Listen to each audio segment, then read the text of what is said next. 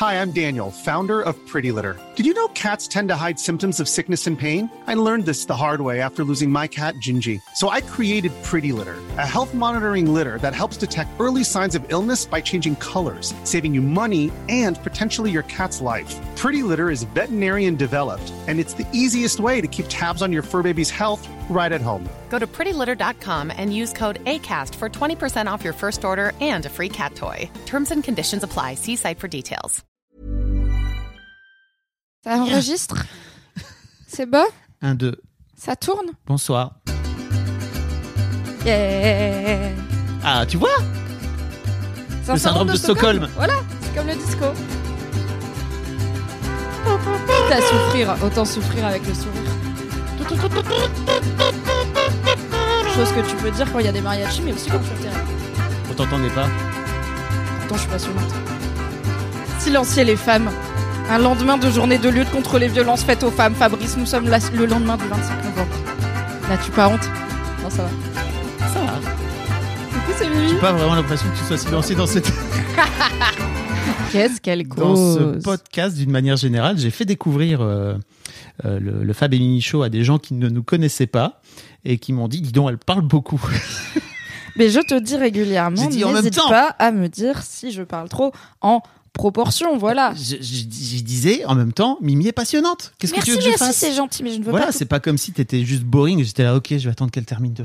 Mais tu sais, moi, je suis une gonzesse, je suis là. Non, je veux pas prendre trop de place. Toi Euh, Un peu, en vrai, un peu Non, quand même. sérieux. Bah, plus, euh, moins que beaucoup, mais quand même un peu. Tu vois, il y a des restes.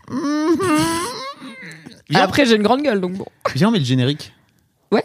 Ah non, On fait le jingle? On fait d'abord le jingle. Bah, je pense. Ok. Coucou, c'est Mimi. Coucou, c'est Fab. Et bienvenue dans, Dans le Fab et Mimi. Waouh. Tout est laborieux. Coucou, c'est Mimi. Coucou, c'est Fab. Et bienvenue dans le Fab et... Et Mimi Show. C'est parti. Et on va rigoler. Tout à fait. Est-ce qu'on chine Bien sûr. Je vais m'accrocher. Ça part en dab. Direct. Je sais pas, ça dépend des gens. hein. Alors, non. Qui es-tu, Fabrice Il y a à boire et à manger dedans, sachez-le. Tout va bien se passer. Qu'on arrête de traîner ensemble. hein. C'est raté. C'est raté. Bien sûr, j'ai mis un slip. Du jamais vu. Vraiment, ce générique est Je incroyable. m'y ferai jamais. Et il faut quand même qu'on dise aux gens qu'il est possible que ce générique soit évolutif et qu'au fil des épisodes et des bêtises qu'on raconte, notre chère Pauline Pop, euh, monteuse et compositrice, Très pourra peut-être updater. Ça veut Incroyable. dire mettre à jour en français ce générique. Peut-être avec un Quid de nom. Peut-être avec un quid de nom qu'on a dû expliquer sur ton Discord, Oui. car des gens entendaient quick non, parce que peut-être je parle vite et j'articule mal. Ou alors possible. quick de Tonon. Ouais, alors il y a peut-être un quick à, À Tonon- Tonon-les-Bains. Euh, voilà. Euh, cela dit, je suis team euh, quick, c'est l'enfer sur terre, donc euh, ce serait surprenant que je parle aussi souvent de quick. Comment ça va, Mimi? Écoute, ça va. Euh, ça va mieux que la dernière fois qu'on s'est vu, qui était la fois où on était censé tourner et où j'ai fait une crise d'angoisse et du coup on n'a pas tourné. Mais c'est pas grave, on a aussi fait des trucs cool dont on parlera dans Ah. les follow-up. Mais là, maintenant, aujourd'hui, ça va. Je suis ravie d'être avec toi, Fabrice. Sachez que juste après cet enregistrement, on va voir un chala. Un chala, toujours un chala. Touche du plâtre. Ok. Je suis pas superstitieuse, donc ça marche pareil. On va voir Roman Fressinet à l'Olympia. Merci beaucoup, Fabrice. On va voir. Il m'invite à voir. Oh là là. Roman Fressinet, comédien de stand-up, commentateur d'actualité, notamment chez Click. Je euh, parlais dans le premier épisode hein, du Fab et Mimi Show, je vous rappelle. Personne hilarante de son Oui. état. Vraiment, Incroyable. je suis un peu chiante en stand-up, mais je pense qu'il est dans mon top 5 des personnes françaises où je suis là. je- Il est juste trop bête. Je Mm. vais tellement rire. Il est incroyable. Et on l'avait interviewé grâce à toi. Oh là là. Dans le Boys Club renommé depuis Histoire de mec et euh, on avait perdu les rushs de la fin de l'épisode d'ailleurs. Ah ouais? Bah, il y avait eu un bug et du coup on avait perdu, euh, je vous le dis, euh, à la fin de chaque épisode du Boys Club, on demandait est-ce que tu as un modèle d'homme Ah oui. positif, euh, réel ou fictif qui te vient en tête? Et c'était étonnamment dur comme question. Ouais. Et il avait dit Zinedine Zidane. Voilà, et je pense que ça a été cuté. Donc je vous le dis, c'était Zidane, son exemple de masculinité Et positive. sachez que maintenant, il fait plus d'interviews en fait. Allez. Donc on était vraiment. euh, Parce que j'essaie de l'avoir. avant que ce soit J'essaie cool. de l'avoir dans mon podcast depuis Oui, j'allais dire, tu le sais parce que tu galères. Et son attaché de presse m'a dit c'est pas contre toi, Fab. C'est juste il fait plus ça. Je veux pas. Ok, ok, ok. Comment ça va toi, Fabrice? À Bah, part la joie d'aller voir Roman Fressinet. Ça va super. Euh, je suis très heureux qu'on fasse ça. Oui. Euh, on l'a remis ce- cet enregistrement à quelques reprises. hein. Oui. Euh, voilà. Le 3. Mais d'abord parce que j'avais juste la crève. Oui, Après parce que la vie, quoi. Bon, voilà quoi. la vie. Je viens de décider de changer de reco, donc euh, je fais ça tranquillement. Ok, ok. Voilà, mais je Pas de, problème- pas de problème. Euh, donc oui, oui, ça va très bien. Ça va super. Je suis très heureux de faire ça. Comme à chaque fois, euh, les gens nous demandent de plus en plus des épisodes hebdo. Sachez les gars et les meufs que je suis derrière vous. On est à écoutez. Non, mais moi je vise 2024 épisode Ah ouais. hebdo, tu vois. Euh, Peut-être dès euh, début janvier, j'en sais rien. Mais faire attention, tu sais. à on va des- pas à des s'engager. voilà. voilà, euh, comme pour l'instant, même tourner un épisode plutôt cool au demeurant avec un très bon ami, c'est pas toujours garanti. Hmm. On va peut-être pas mettre euh, la charrue avant euh, les antidep, quoi. Bonjour. Est-ce que tu as des follow-up, c'est-à-dire un petit euh, suivi par rapport à des choses qui ont pu être racontées dans l'épisode dernier que nous avons tourné il y a si longtemps maintenant pour nous? Putain, mais c'est clair. Pour les gens, il, ça fait une semaine qu'il est sorti à l'heure où on tourne. Nous, on l'a tourné il y a 3-4 semaines. Mhm, genre, t'étais fait- chez. ouais, Ça fait très longtemps. Écoute, j'ai terminé Alphonse. Donc La la, série la de- série de Nicolas Bedos. Et, et en fait, j'ai adoré. Et bah, good. Et la fin est assez incroyable Ok.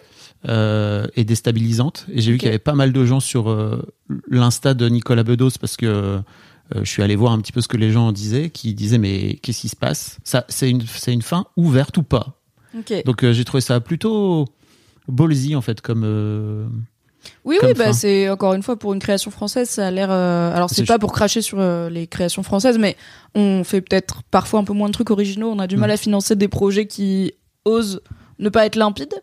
Donc euh, là où on voit des séries américaines comme euh, voilà, c'est vrai, c'est tout. Bon, c'est du genre quoi. Oui. Donc euh, bah cool si ça t'a plu jusqu'à la fin.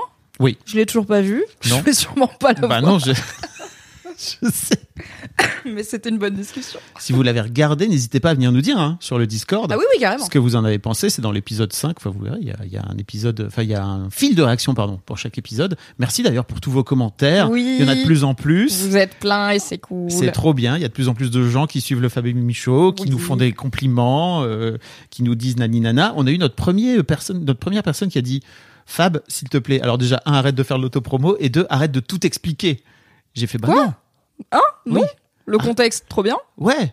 Il a dit les gens ont un Google ou un cerveau. J'ai dit mais non parce que justement on... Mais ils vont pas s'arrêter comme travail. ça pour aller dire ah c'est qui Nicolas. Bedos machin. Moi j'adore le contexte. le contexte est super. Et en plus on a quand même pas mal de gens qui nous ont dit expliquez plus. euh, on traîne pas avec vous tous les jours et tout. Donc bon. Là, il y a vraiment Sylvain qui vit en, Aust- en Autriche pour le coup, euh, qui qui, avait pas capté, qui avait pas capté en poulet, c'est ça? Ouais alors pour le coup c'est du vocabulaire qui du existe vocabulaire. que je n'ai pas inventé mais j'ai Ça m'a fait marrer. traité la plume de Libé ou du Figaro l'une ou l'autre de plume empoulée. En Ce qui veut dire qui se la raconte pour rien, qui fait des fioritures là, nanani nanana, Nanana. des enluminures pour euh, peut-être faire de l'esbrouf. Voilà. Quid de non Voilà. Oh là là, on a une mauvaise toux là du côté de chez Mimi. Ah ouais, ouais, ça continue à fumer des gauloises sans filtre, mais ne vous inquiétez pas, c'est pas le Covid. on est là, Et on est ensemble. Est-ce que tu as des follow-up? Eh bien oui, j'ai un premier follow-up qui rejoint un peu ce dont on parlait à l'instant, puisque c'est un gros merci pour tous vos messages, puisque j'ai quand même eu beaucoup de messages liés au fait que j'ai peut-être dit dans l'épisode dernier que j'étais en dépression, voilà. Euh, et euh, j'ai eu plein de messages très choux, soit de gens qui ont traversé la même chose, soit qui sont dedans. Euh, on est ensemble, on va y arriver. Ou juste qui disaient bah c'est cool d'en parler comme ça librement, voilà, comme j'aurais pu dire j'ai un problème Un de vésicule biliaire, voilà, comme ça m'est arrivé. Donc merci beaucoup, c'était très chou. Et c'est très bien d'arrêter de faire de la santé mentale un tabou. Tout à fait. Voilà. Tout à fait, tout à fait. On en parlera peut-être dans mes bails. Ok. Et j'ai un autre follow-up qui est que j'ai. Il faut, les gens sachez qu'on ne sait pas du tout de quoi on va parler les uns les Oui. l'un l'autre. hein. Donc Au euh, début, toi, tu voulais tout le temps me dire. ouais. Tu me disais, je sais, parce que t'es enthousiaste. Non, et j'ai- là, j'ai un sujet. bien, on partage ensemble comme ça. Peut-être, euh, tu vois, il y a des trucs qu'on peut, sur lesquels on peut rebondir l'un l'autre et tout. Non, en fait, en vrai, Mais après, on comme ça. commence toujours à en parler avant l'épisode aussi. Un petit peu, pas tout, un petit peu. On était à ce... Je me suis, je, commence à m'empêcher de te raconter des trucs en direct Mais parce oui. que j'ai envie de garder la surprise. C'est chiant. On est quand même amis dans la vie, quoi. Et des fois, je lui dis, alors ton date, machin. Il me dit, non, je te dis pas. Et du coup, bah, après, quand c'est moi qui repousse les tournages, je m'auto-bamboozle car le suspense est insoutenable. Et autre follow-up, grâce à toi, j'ai vécu une expérience dont tu as déjà parlé et qui était ma première, que je pense avoir vécu avec moins de difficultés que ta chère fille. fille, Ouais. puisque tu m'as invité dans un resto gastro Oh là là. à l'occasion de mon anniversaire. C'était très très bien. On était à The Kitchen Gallery à Paris et on a mangé. Alors, en entrée, C'était des raviolis, genre des gyoza, de bœuf wagyu, donc le bœuf japonais euh, extrêmement quali, dans un bouillon façon pot-au-feu taille, avec Oh genre là. citronnelle, gingembre et tout. Incroyable. En plat, j'ai pris le plat du jour, c'était du canard. J'étais là, bon, je suis un peu obligée parce que j'adore le canard.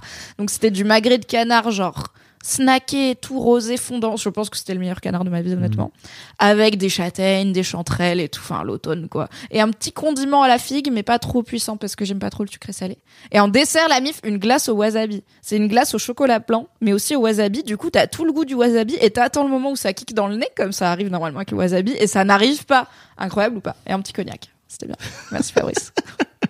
Et puis une petite crise d'angoisse en Une digestif. petite crise d'angoisse dans le métro du retour, mais c'était vraiment pas la faute de ce Hmm. canard euh, qui n'a Oui. rien fait de mal de toute sa vie. Au contraire. Au contraire. Il Merci il à lui fait de des câlins son au cœur. sacrifice.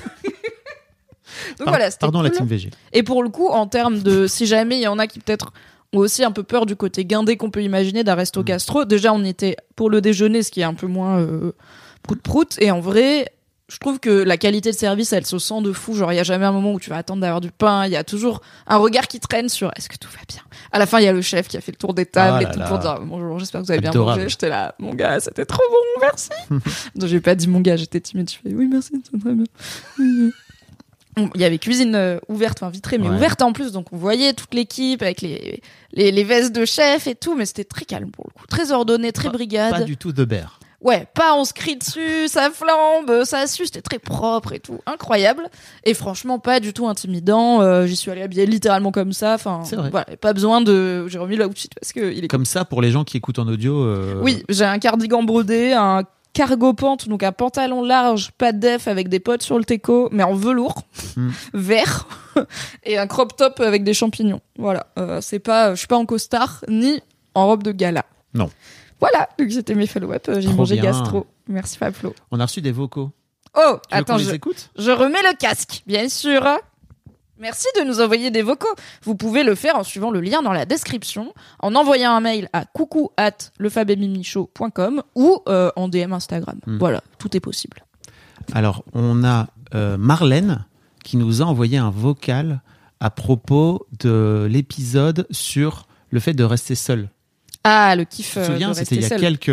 Oui, de faire des blanquettes en se vernissant épisodes. les ongles des pieds, C'était quoi, épisode 3 je pense. C'est ça Coucou vous deux, Euh, Salut. j'étais en train d'écouter l'épisode 2 et euh, par rapport à la section euh, de Mimi euh, qui parle de son besoin d'être euh, occasionnellement toute seule. Et en fait, j'ai adoré la, euh, la conclusion de son analyse par rapport à vos deux personnalités, comme Bah, quoi, brillante, bah, hein. en fait, il y en a un qui est introverti, il y en a un qui est extraverti, et euh, que euh, voilà, Mimi, elle, elle recharge ses batteries en étant toute seule, et que euh, voilà, il y en a d'autres, Fab, qui recharge ses batteries en, en étant euh, en étant euh, avec des gens. Et en fait, c'est vraiment très drôle parce que c'est exactement le profil de moi et mon mec. Où moi, je suis quelqu'un qui a besoin de recharger mes batteries en étant entour- entouré de gens. Et euh, mon gars, il, en fait, il recharge ses batteries. Il ressent vraiment que ses batteries se vident lorsqu'il est trop longtemps avec des gens. Et du coup, je me suis posé la question, j'ai analysé les couples autour de moi, et au final, les, les gens ont plutôt tendance à se mettre ensemble en ayant la même manière de recharger leur batterie. Bah, Bah, mon couple, non. Et du coup, c'est vrai que c'est quand même un sujet de conversation. Il est clairement euh, sociable, etc. Mais, bah, il y a, on a quand même eu ce, ce sujet de, euh, on essaie de trouver euh, un bon équilibre pour qu'à la fois moi je me sente pas déchargée et que lui se sente pas déchargé. Voilà, je trouvais ça intéressant de, en fait, est-ce que c'est pas quand même quelque chose de plus simple d'être euh, pas de deux introvertis, calmons-nous, on n'est pas, on va pas se tirer vers le bas, être deux extravertis aussi, hein, ça peut euh, se tirer vers le bas. Mais euh, Peut-être. voilà, de parler de comment arriver à trouver un bon équilibre lorsqu'il y a un extraverti et un introverti ensemble. et euh, sinon, j'ai trop, je kiffe trop votre podcast et vraiment continuer, c'est trop trop trop cool. Merci Des Marlène. bisous. Merci Marlène. Bon, désolé, mais faut quitter ton mec, hein, ça va jamais marcher. voilà, ça fera 70 Attends, j'en ai euros, on un. se revoit dans une semaine. Encore un. Mais attends, on fait, est-ce qu'on fait, on réagit à celui-là Ouais, et si on écoute un autre, ouais. quand même Qu'en dis-tu, Fabrice Eh bien, écoute, euh, moi, je trouve ça intéressant. Euh, parce que, mais en fait, pour moi, c'est vraiment comme, euh, comme très souvent dans les couples, c'est-à-dire, il faut faire en sorte de vivre avec l'autre. Et en fait, faut te demander, est-ce que c'est un truc qui te convient toi? Jusqu'à quel point ça te convient Jusqu'à quel point ça te fait te marcher dessus aussi euh, Jusqu'à quel point tu es prêt à accepter l'autre dans tout ce qu'il est, d'une manière générale Et aussi dans les trucs qui te conviennent moins bien. Et est-ce que vous arrivez à trouver un équilibre? C'est-à-dire, euh, bah, si lui, de son côté, donc lui est extra... Lui est introverti, elle est extravertie. C'est-à-dire que est-ce que, est-ce que tu peux sortir euh, un soir sans lui et qu'en fait il traîne chez toi et chez vous tranquille euh, en slip et qui de ce fait-là recharge les batteries et que toi ça te convienne. Si en il fait, se vernit les orteils en faisant une blanquette comme tout un chacun. Voilà, exactement. euh, en fait, en vrai, si ça vous convient, je trouve ça, je trouve ça trop chouette, quoi, tu vois. Mais comme d'hab, c'est une discussion. Oui, la communication. Oui, je suis d'accord. Je pense pas forcément que c'est incompatible du tout. Je pense même que ça peut tout faire un équilibre qui est un peu cool parce que la personne introvertie peut motiver un peu l'autre à des fois cocooner et à eh, on souffle un mm. peu et la personne extravertie peut motiver l'autre à eh, on va voir un peu des gens, on va pas sonner tout l'hiver. Euh, je donc euh, je ne suis pas évidemment c'était une blague, je ne pense pas qu'il faut se séparer. Non. Mais je te rejoins franchement sur euh, ne vraiment pas avoir peur de faire des trucs séparément parce que euh, je pense qu'il y a encore beaucoup d'idées reçues de qu'est-ce qu'on est censé faire en couple, de euh, bah c'est bizarre si ma moitié m'accompagne pas à tel et tel événement. En fait, non, pas forcément. Et même je rajouterais peut-être des fois vous avez une autre personne dans votre vie, genre un ami ou une amie qui serait beaucoup plus euh, apte à je sais pas genre moi si mon mec il va avec une amie à un mariage et pas avec moi parce que moi je lui dis j'ai pas l'énergie j'ai pas la foi aucun problème quoi. C'est mm. vraiment pas un souci. Et pareil ça lui est arrivé de faire des week-ends solo avec euh, une amie où ils se font visiter des villes et tout. Donc euh, je trouve ça très sain. Et je pense qu'il y a plein de fois où on s'oblige où on se sent obligé de faire des choses ensemble. Alors parfois c'est juste qu'on a envie de vivre l'expérience ensemble et ça peut être frustrant de tout faire séparément hein, je dis pas il faut un équilibre mais on se sent un peu obligé par convenance et conventions mm. sociales où bah typiquement moi j'ai jamais fait Noël chez mon mec et j'ai jamais eu mon mec chez moi à Noël pour des raisons géographiques de base de j'ai pas eu beaucoup de mecs qui habitent dans la Drôme déjà mais aussi parce que en fait enfin j'ai jamais essayé d'organiser ça. Je suis là mec c'est Noël c'est moi je suis dans ma famille t'es dans ta famille c'est bon quoi. Je peux entendre que si on avait un enfant ça commencerait à être compliqué parce que tous les grands-parents veulent voir le petit enfant mais bon. Not today motherfucker! La meuf est toujours child free. Et en fait le je DU works. Le DU marche bien on l'embrasse. merveille. Euh, mais j'ai jamais eu aucune velléité de me dire tiens il faudrait que j'organise euh, passer Noël avec mm. mon mec. Et je sais qu'il y a des gens que ça surprend voilà j'ai 32 ans on est ensemble depuis des années les gens s'attendent un peu à du coup comment vous faites pour Noël, vous alternez et tout. je suis là, non. Enfin, moi, j'ai zéro envie de passer Noël avec pas ma famille et lui non plus. Et du coup, good. Voilà. C'est beau. Et parfois, je rentre deux jours avant lui afin de pouvoir traîner en slip pendant Yes Yes, évidemment La meuf se connaît. Alors, c'est Laïla qui nous a envoyé deux vocaux, mais je crois que je vais passer que celui-là. Bonjour Mimi, bonjour Fab. Euh, j'espère que vous allez bien. Merci beaucoup pour votre dernier épisode qui est vraiment top. Euh, je suis Laïla, j'habite Paris. Euh, j'écoute des podcasts depuis très longtemps et je voulais vous faire part en toute bienveillance, évidemment, euh, de la réflexion à laquelle j'ai peu été amenée, notamment suite à la remarque de Mimi sur la rémunération des podcasts et le changement d'air Internet. la première étape, ça a été voici un contenu qui j'espère vous intéressera. C'est le créateur de contenu qui jetait une bouteille à la mer qui était récupéré par quelqu'un qui avait rien demandé au départ. Euh, la deuxième étape, ça a été, euh, si vous appréciez ce contenu, ce serait vraiment sympa de liker, partager, commenter, etc. Là, c'était le client, entre guillemets, euh, qui était aimablement invité à sortir de sa passivité. et puis enfin, la, la dernière étape, la plus récente, là c'est le client qui est invité la plupart du temps fort aimablement euh, mais pas toujours. Euh, chez certains, ça devient même un peu un, commandement, un peu, euh, qui est invité à participer de manière plus sonnante et trébuchante via les Patreon, Buy Me a Coffee, etc. Avec de l'argent, donc. Personnellement, je n'ai jamais participé à aucun Patreon. Et je m'apprête à le faire pour la première fois pour deux créateurs de contenu, le Fab et Mimi Show. Et je vous expliquerai pourquoi dans un prochain message pour pas faire trop long ici et pour les garçons de Super Ciné Battle et de After Eight que j'aime beaucoup et que j'écoute depuis longtemps aussi. Euh, oui, tout travail mérite salaire et quel travail en ce qui vous concerne tous les deux, euh, ainsi que les garçons que je viens de citer. Euh, merci de me l'avoir fait réaliser. Euh, je vous souhaite plein de bonnes choses pour la suite. Et je suis sûre que ça va bien se passer d'ailleurs. Merci. Salut, c'est la Mimi du montage. Ou plus honnêtement, la Mimi du futur du passé. Parce que je fais pas vraiment le montage. Par contre, je suis dans le futur de ce que vous écoutez, mais dans le passé de où vous vivez actuellement. Bref, Christopher Nolan, tu connais. On a une grande annonce à vous faire avec Fabrice. On a la fierté, roulement de tambour, mariachi, de vous annoncer qu'on a officiellement lancé le Patreon du Fab et Mimi. Patreon, c'est tout simplement un endroit où vous pouvez soutenir financièrement l'émission afin de lui permettre de grandir, de nous permettre de gagner de l'argent, de payer notre loyer et de faire de délicieux cocktails. Rendez-vous donc sur patreon.com slash le Fab et Mimi pour retrouver trois formules d'abonnement extrêmement, ma foi, accessibles. La première n'est qu'à 2 euros et elle vous permettra tout simplement d'écouter l'épisode du Fab et Mimi sans pub afin de ne pas être interrompu dans nos délicieuses divagations. La deuxième est à 4 euros et elle vous permettra de recevoir l'épisode sans pub 24 heures avant sa sortie. Vous aurez donc un petit Fab et Show du dimanche au lieu d'avoir un Fab et Mimi Show du lundi. Et la troisième, la formule bonus bonus max, elle est à 7 euros et elle vous permettra de recevoir l'épisode sans pub 24 heures avant en audio ou en vidéo et de participer au Fab et Mimi Show à une nouvelle rubrique exclusive qu'on a appelée parce qu'on aime les allitérations Merci les mécènes. Car les mécènes, c'est vous qui allez vous abonner à notre Patreon, merci d'avance.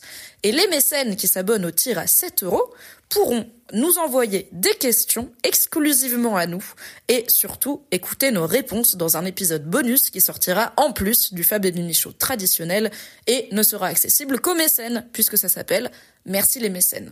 Rendez-vous sur patreon.com slash Show ou sur le lien dans la description pour soutenir l'émission, nous donner de l'argent, nous permettre de kiffer un maximum. Merci et des bisous. Incroyable ou pas? Eh, trop chaud en vrai, merci Leïla je croyais trop que ça allait partir en moi du coup je vais pas donner parce que euh, j'en ai marre qu'on sollicite les gens et tout ce qui est une taille qui peut s'entendre hein, et on aurait débattu sur l'argent et tout mais en fait merci les gars parce que comme elle a dit je vous le dis avec beaucoup de bienveillance ça m'a fait peur tu sais. Oui. si elle l'avait pas précisé c'est un peu comme si on te dit ça va pas faire mal hein et t'es là attends. Pourquoi du coup je vais pas mal? Très bon titre de sextape d'ailleurs. Ça va pas faire mal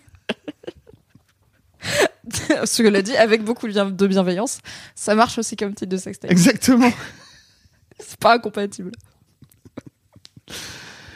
Ah voilà, merci merci à tous donc pour vos messages. Sachez qu'on a un site internet maintenant. Alors on l'a tout, on l'a depuis un petit moment en vrai, mais je crois pas qu'on l'ait jamais dit. C'est marrant parce que pour moi c'est c'est vraiment une phrase de 1995. Sachez qu'on a un site internet. Maintenant nous sommes sur la toile. Le World Wide Web. J'ai regardé là, il y a The Crown, la série sur la, reine d'Angleterre qui a repris et c'est la, période de, la mort de Lady Diana. Mm. Et dans l'épisode 1, tu vois euh, les gens qui présentent à la reine le nouveau site, euh, genre euh, royals.gov.uk et ils sont, et c'est vraiment, t'as trois images et des liens hyper ah, bleu moche et ils sont là, nous avons eu plus d'un million de connexions, c'est inédit! L'internet Donc oui, nous avons maintenant un site internet nous avons comme la couronne britannique. www.lefabemimichaud.com oui. Et en fait, vous avez tous les liens, euh, à la fois pour écouter les épisodes, euh, pour euh, vous abonner à nos réseaux sociaux et d'aller voir nos, nos reels oui. hebdomadaires qui sont idiots. pas mal. On est assez cons. Qui sont idiots. Et euh, merci d'ailleurs à Louise pour euh, pour le montage qui est vraiment génial. Euh, et également euh, donc de pouvoir nous envoyer un message vocal. Il y a tous les liens. N'hésitez pas à aller voir. Et vous pouvez aussi commenter si jamais vous avez vous galérez à aller commenter sur le Discord, ce que je peux comprendre. il y a aussi des fils de commentaires pour chaque pour chaque épisode quoi. Voilà. N'est-ce pas beau les sites internet? Vive Internet. Pas un peu envie d'y revenir? Quelle connasse alors tu fais? C'est vrai, oui. oui. Alors peut-être que le quelle connasse alors tu fais, tu peux l'isoler et le mettre sur ta soundboard parce qu'il est possible que tu en aies besoin régulièrement. Quid non Bien sûr. Je fais le point cocktail? Oui. Il n'y a pas de cocktail aujourd'hui. Euh, j'ai un Coca Zéro de chez euh, McDonald's. Voilà, euh, je vous donnerai la recette sur Instagram. non, voilà, des fois la meuf a de l'énergie pour inventer des recettes de cocktail et des fois non. C'était ça ou on tournait un épisode. Du coup, on a tourné un épisode sans cocktail. Voilà. Next time, comme on s'est dit, j'ai pas l'impression que c'est le contenu que vous attendez le plus dans le Fab et Mimi Show. Ok. Donc... Sachez qu'à la base, c'était quand même un peu l'objectif, c'était de faire un apéro et petit à petit, on est en train de glisser vers là. On se retrouve, il est 15 h Bon après, J'ai bu une bière avant de partir, après. Bref. L'alcoolisme euh, est, un, est un sujet en France. Hein, euh, voilà. Non. Je l'ai dit Oui. C'est moi que l'alcoolisme était un sujet en France, mais c'est voilà, euh, voilà. Ainsi que dans ma thérapie, mais on en parlera dans un autre épisode. On en parlera dans un autre épisode. Euh... Hot take? Hot take? Ok. Du coup, quel hot take? Parce que juste avant d'enregistrer, de cliquer sur enregistrer, Fab m'a dit ah j'ai vu passer un truc et tout et ça m'a fait ressentir ça. J'étais là ah ouais ok c'est intriguant pourquoi est-ce qu'on en débat? Et après j'étais là bah peut-être on en débat dans l'épisode du coup et t'étais pas sûr. Donc dis-moi euh, oui ou non sinon je, on peut parler d'autre chose. Bah en fait euh, moi j'ai une autre take à laquelle je tiens depuis un petit moment que j'ai découvert euh, il y a 15 jours ou 3 semaines donc à peu près au moment où on était sur le point d'enregistrer en fait et que je retiens. Oui. Ah bah vas-y, faisons ça alors. Euh, en fait, dans, les, dans le métro parisien, pour tous les gens qui ne sont pas à Paris, sachez qu'en ce moment, il y a, y a une publicité euh, pour le livre euh, de Victoire Tuaillon, qui est également l'autrice euh, la créatrice, de la réalisatrice de la, de, de des deux podcasts qui s'appellent Les couilles sur la table et Le cœur sur la table. Euh, et en fait, sur cette affiche, donc pour le livre Le cœur sur la table qui parle si vous l'avez pas écouté, si vous ne connaissez pas de, en gros, d'une relation amoureuse euh, en 2022, 2023, quoi. Euh. Avec un bon prisme féministe. Enfin, Victoire Toyon est très clairement euh, militante féministe et une interrogation des normes, de l'hétéronormativité, tout ça. Voilà, c'est pas un livre sur genre conseil de couple pour s'épanouir avec monsieur, quoi. Qui est un podcast que, soit dit en passant, j'ai adoré parce que je trouvais vraiment qu'il venait pointer des des problèmes qu'il peut y avoir dans les relations entre les femmes et les hommes, comme on peut le faire à chaque épisode quasiment dans, entre dans Mars et Vénus, quoi. Ça parle euh, d'amour, c'est bien l'amour. Et le dernier épisode m'avait un peu euh, titillé, on va dire, euh, parce que je trouvais que c'est un, un, épisode qui s'appelle La Révolution romantique n'est pas un dîner de gala. Euh, parce qu'elle, elle parle de révolution romantique et elle parle de plein de choses euh, dans ce dans ce dernier épisode qui finit par euh, foutre un peu en l'air l'intégralité de tout ce qu'elle raconte dans les épisodes euh, précédents. J'imagine que tu l'as pas écouté. Ben non, non, moi j'écoute, tu sais, je n'écoute pas de podcast qui ne parle pas de séries télé ou de films. Et en gros, dans tout ce qu'elle raconte dans les premiers épisodes où elle parle vraiment de relations individuelles et interpersonnelles, ce qui finit par faire finalement les relations de couple, quoi. À la fin, elle finit par dire non, mais en gros, il pourra pas y avoir d'amour tant qu'il y aura pas d'égalité, tant qu'il y aura pas de, en gros, tant qu'on réformera pas globalement la société, quoi la fin du patriarcat, quoi. Voilà. Et ce qui est, en fait, euh, je comprends la take, mais vraiment, je me suis dit, bah, c'est, en fait, il y a un vrai côté déresponsabilisant, je trouve, pour les individus. L'amour ne peut pas exister tant qu'il n'y a pas de, tant que le système ne sera pas plus égalitaire, quoi. Ce que oui, c'est genre, comprendre. En fait, on s'est dit tout ça pendant plein d'épisodes sur comment repenser l'amour et s'aimer mieux du coup finir sur non mais de toute façon c'est mort on peut pas le faire tant qu'on n'a pas changé fondamentalement les règles du jeu c'est un peu genre bah, il n'y a pas plein d'épisodes qui prouvent que c'est possible au moins à un certain niveau, quoi. Bah, en tout cas, au niveau individuel, ça l'est. Et en fait, euh, ce qui m'a un peu, ce qui a fini de me chiffonner, en fait, c'est que dans, dans ce, sur cette publicité, en fait, euh, il est écrit euh, en très gros, les luttes féministes sont aussi des luttes pour l'amour. Et en fait, je comprends le concept, mhm. d'accord. Ça m'intrigue trop que tu aies tiqué là-dessus. Du coup, je suis trop contente qu'on en parle enfin. Je comprends le concept tu vois, de te dire, ok, euh, c'est important d'avoir en tête que euh, le féminisme est un truc, le patriarcat est un truc, etc. Mhm. Mais de l'avoir là-haut, tu vois, de l'avoir limite au-dessus de nous, quoi, tu vois, dans une sorte de nuage. C'est un système dans lequel on est, dans lequel on évolue, etc. Et en fait, le lien qu'il y a entre nous, bah, il est pour le coup très individuel. Alors, certes, il est dans ce système. Mhm. En fait, je trouve ça vraiment étonnant d'avoir côte à côte le mot lutte et le mot amour, et deux fois le mot lutte et une fois le mot amour, parce qu'en fait, pour moi, et je crois que c'est un peu ce que je, passe mon temps à dire dans Mars et Vénus, en fait, c'est que globalement, ce qui manque entre les femmes et les hommes, c'est de l'amour. Mhm. Et attention, hein, je suis pour autant dire que euh, les hommes sont super bien barrés pour l'amour, surtout pas. Au contraire, c'est qu'il y a du taf. Uh-huh. Euh, le truc, c'est que j'ai un peu l'impression que quand on vient mettre le mot lutte à côté du mot amour, et surtout quand des femmes viennent mettre le mot lutte à côté du mot amour, euh, il y a un peu un truc où elles finissent par venir sur le domaine des hommes, avec plein de guillemets, tu vois, dans la bagarre. Parce qu'en fait, les mecs, mhm. on a été élevés à la bagarre, quoi, tu vois. Et qu'en fait, si on décide tous de se mettre dans la bagarre, comment on peut faire pour qu'il y ait de l'amour finalement? Eh bien, je ne vois pas. ok. Et quand je t'ai envoyé le truc, Oui. tu m'as dit, moi je lutte pour l'amour. Oui. Et j'étais là, ok, bah, on en parlera alors avec grand plaisir. Est-ce que si à la place de lutte c'était milite le mot, ça te, dé- dé- ça te dérangerait autant? Alors non, parce que pour moi la lutte, Le militantisme féministe est un militantisme pour l'amour. Est-ce que ça, t'es là, ok parce qu'en fait pour moi le mot lutte, mais ça dit, ça, ça en dit long en fait sur, euh, sur on va dire euh, l'angle de Victoire Toyon qui est plutôt, euh, Bah et sur ton prisme personnel aussi, tu vois. Bien sûr. Si je- ça- Non mais je le dis pour les gens aussi. ça, je suis très d'accord avec ça. C'est que en fait, je tique dessus parce que je tique dessus et que pour moi, euh, en fait, la lutte c'est une bagarre. Et, euh, et en fait, comment tu veux qu'on s'aime si on se bagarre? Alors certes, je sais que dans la réalité de plein de couples, c'est une bagarre. Mais on revient peut-être à la take qu'on avait dans le dernier épisode dans Mars et Vénus avec le fameux post Insta de Salomé. Euh, où en fait peut-être qu'en fait il faut pas se battre quand ça marche pas.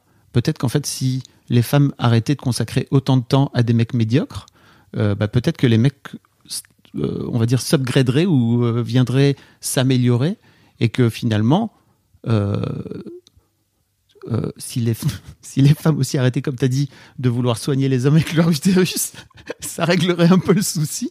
Et peut-être que si les mères euh, et si les pères, tu vois, finissaient aussi par s'accorder pour faire en sorte d'élever tout le monde dans le dans un meilleur euh, dans un meilleur amour, dans plus d'amour, euh, bah au final il y aurait plus d'amour. Mais tu vois, je je tilte vraiment sur de mettre dans le métro parisien le, le truc avec de la lutte et de l'amour.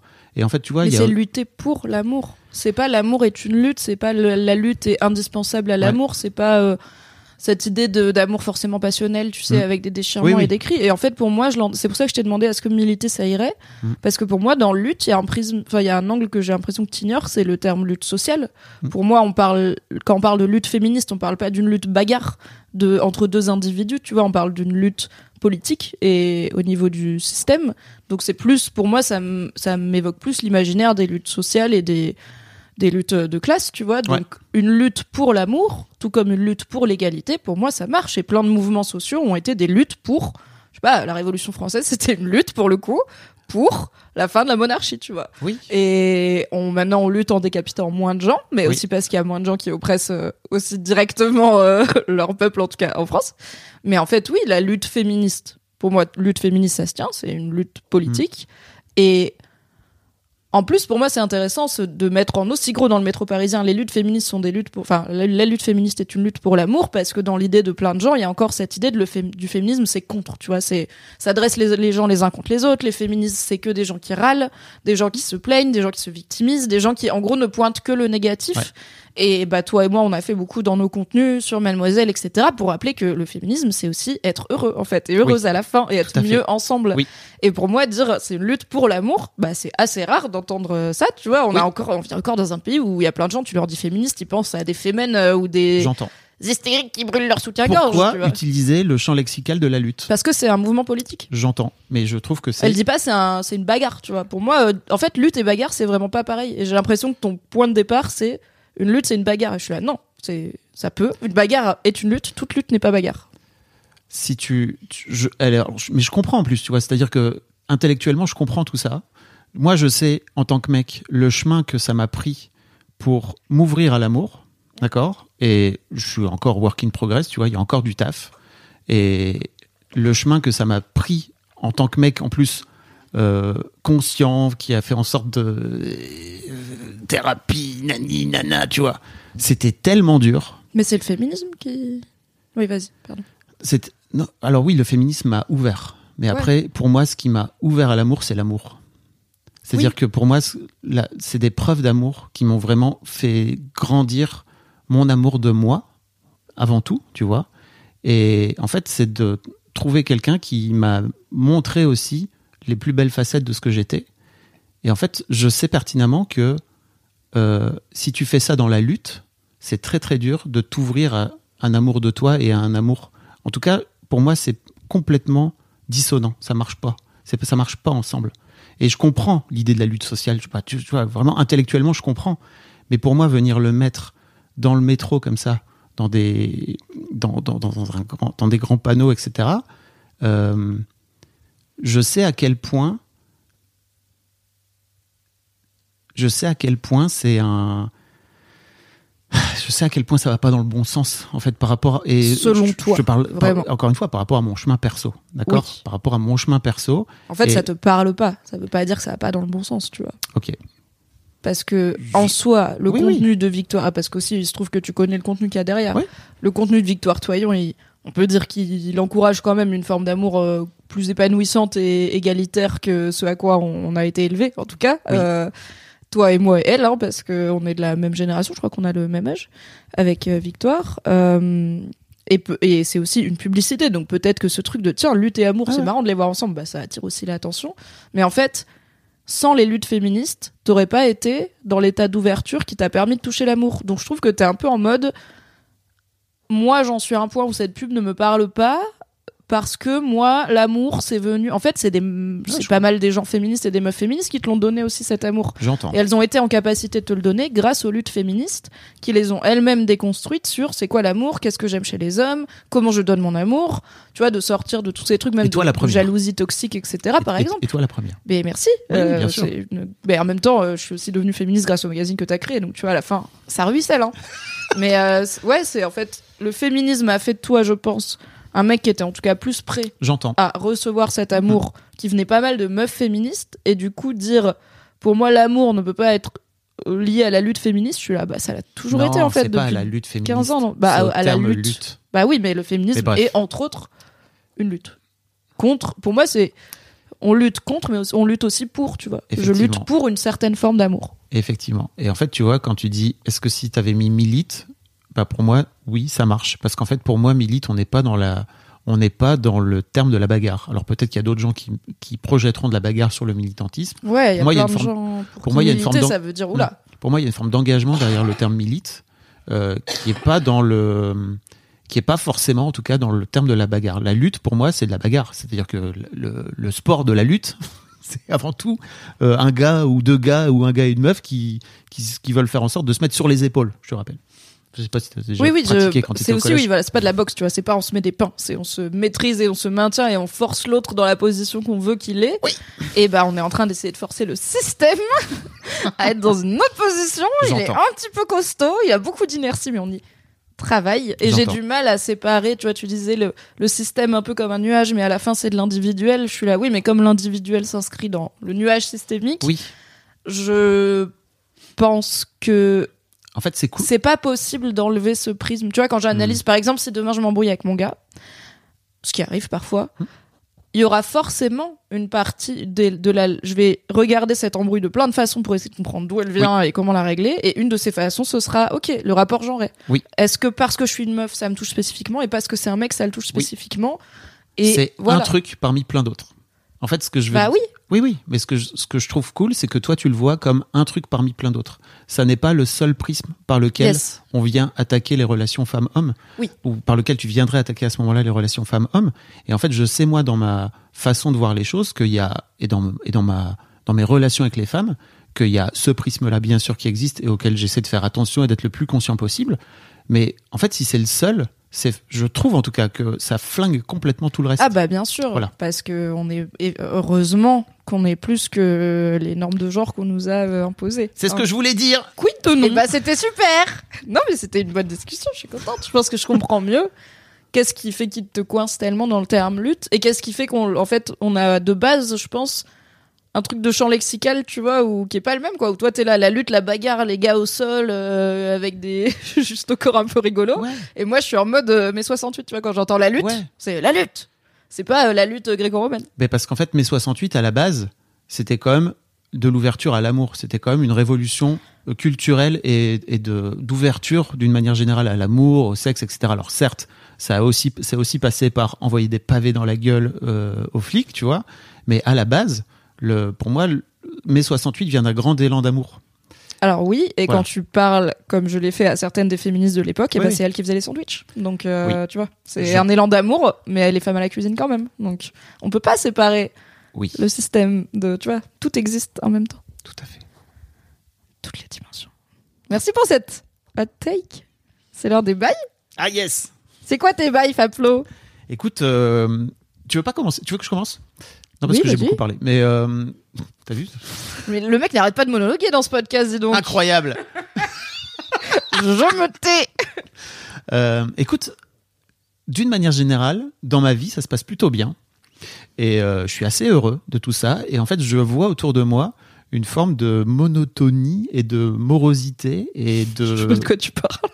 et de d'état un peu dépressif latent, si tu veux. En tout cas à Paris, euh, dans mon entourage, euh, dans mes amis.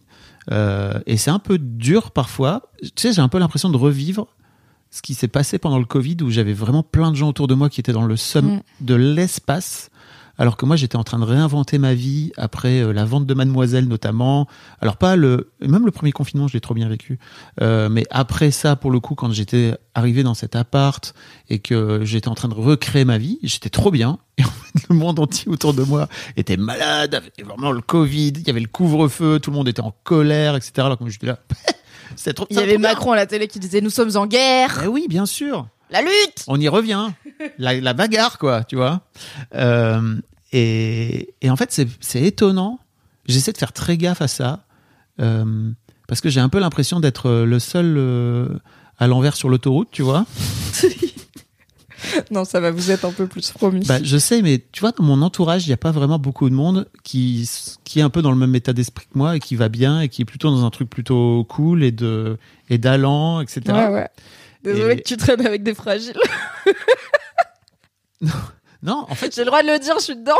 c'est ce que j'allais dire, c'est que c'est marrant parce que je crois que je traîne plutôt avec des trentenaires. Ouais, Je ouais, traîne, ouais. je traîne- j'ai pas beaucoup d'amis quadra finalement, et que globalement les trentenaires sont un peu dans le dur en ce moment parce que peut-être qu'ils sont trentenaires et que Oui, la crise peut-être. de la trentaine est réelle. hein. Ouais, mais pas que. Et puis le monde est compliqué. Voilà, c'est ce que j'allais te dire, c'est que je crois que dans ma trentaine à moi, dans mon entourage à moi, dans ma trentaine à moi, il y avait beaucoup de gens qui, donc euh, déjà, bah, je vivais à Lille à l'époque, et à 30 ans, bah, à Lille, euh, t'as coché euh, les cases, t'as les enfants, t'as les machins, Ouais. t'as pas le time, quoi. Marié, enfant, t'avais monté ta boîte et tac, tout. tac, tac, tac, il y avait on la cochait maison, tout. Fallait y euh, aller, quoi, tu vois. Ouais. Bon, on a tout fait péter à 40 ans, mais c'est un autre sujet. Euh, en attendant, je crois que c'est quand même mieux de se poser les questions que tu es en train de te poser à 30 piges qu'à 40, parce que Oui. On gagne du temps. un peu, en vrai. Euh, et après, peu importe, tu vois, c'est pas comme si euh, la vie était une course, quoi, tu vois. Il n'y a, pas- y a pas à gagner Oui, à la fin. Mais, mais c'est étonnant, vraiment. Je constate ça depuis quelques semaines de voir qu'en fait, en vrai, je vais trop bien, que je suis assez heureux et que ça se passe plutôt cool. J'ai des projets pro, euh, les relations avec mes filles s'améliorent, les relations avec mon ex-femme s'améliorent aussi. Enfin, globalement, je me je me pas trop trop mal, quoi. Et puis, je crois qu'il y a aussi un truc où les années de thérapie que j'ai euh, que j'ai plutôt enduré, que j'ai plutôt subi, que j'ai plutôt pris dans la gueule, sont en train d'infuser vraiment et je suis en train d'intégrer tout ça et qu'il y a une forme de, en vrai, de bonheur et de tranquillité qui se met en place. Ma relation à l'argent, On peut dire que t'es aligné? plus détendu. Je suis super, franchement, mais vraiment plus. Je suis hyper aligné. Je trouve que il y y a tout bien qui fonctionne, tu vois. Je suis trop heureux de faire ça avec toi. De, Oui, vraiment, aussi. ça marche trop bien. Et j'essaie de faire attention à ça, tu vois, et de me dire, euh, fais gaffe aussi, tu vois, à l'entourage que t'as et euh, et pas à te laisser plomber, mais juste déjà de pas être trop haut par rapport à tout le reste, tu vois, et aussi de ouais de, de faire attention à garder euh, la bonne distance qu'il faut par rapport à, à l'état dans lequel t'es, quoi. Oui, de, de pas te laisser contaminer par le seum. euh, Ouais. Oui, oui, ça je comprends. Et pour le coup, même, j'ai envie de dire sur le ne va pas trop haut. En fait, non, vas-y, éclate-toi et, et rayonne et enfin, tu vois, partage tes victoires, euh, sois super Mhm. content. Je vais jamais te dire genre, mec, euh, en fait, euh, moi je suis un peu en dep, donc, euh, enfin, au contraire, tu vois, je suis contente de te voir euh, la compersion, je suis contente de te voir heureux et aussi, je trouve que, enfin, en fait. euh, Ouais, je- en fait, je, tu vois, je suis en train de me dire, à la limite, peut-être, c'est un sujet que tu sais qu'il est sensible pour moi, bah, n'appuie pas sur ta victoire, mais je suis là, bah non, tu vois, genre en ce Mm. moment, je suis fauché de fou, toi, non. Tu m'as dit l'autre jour, euh, ah, trop bonne année et tout, j'étais là, je suis là, trop cool. Et vraiment, je me suis pas dit, en fait, euh, si ça m'éveille un stress ou une, comment dire ça, une émotion négative de, bah, moi, non, c'est vraiment mon problème, tu vois, et je vais la vivre de mon côté, et je vais, c'est c'est le dernier truc que j'aurais envie de faire, c'est de te dire, s'il te plaît, tu peux être moins content parce que moi, je le suis pas autant et euh, je me sens rabaissé par ton bonheur, tu vois. Genre, non, c'est. Voilà. Mais tu vois, par exemple, c'était dur. Donc, on a eu ce fameux, ce, ce fameux resto gastro. On était censé Oui. enregistrer après et tout. Oui. Et en fait, bah oui, t'allais pas en bien. le déj était cool, tu le vois. déj était trop bien. On a passé cool un et- super moment et tout. C'était trop chouette. Et c'est vrai que bah t'es t'as fait une crise d'angoisse euh, à la- à l'entrée de mon immeuble, quoi, tu vois. Je l'ai faite dans le métro, mais je me suis dit peut-être qu'avec l'air frais et une clope, ça va passer. Je te voyais, Pipou, t'étais là en train de respirer très fort et tout. J'étais là. J'ai fait, je sais pas si t'as vu, mais j'ai fait une petite sieste. Ouais, t'as fait une power nap. J'ai fait une petite sieste dans le métro. Je me suis réveillé et Mimi était HS. J'étais là. Waouh, ok, qu'est-ce qui se passe, Mimi? Ça va et tout? Et t'étais là. Oui, oui. J'étais là. Non, ça a pas l'air- d'aller du tout, frérot, mais ok.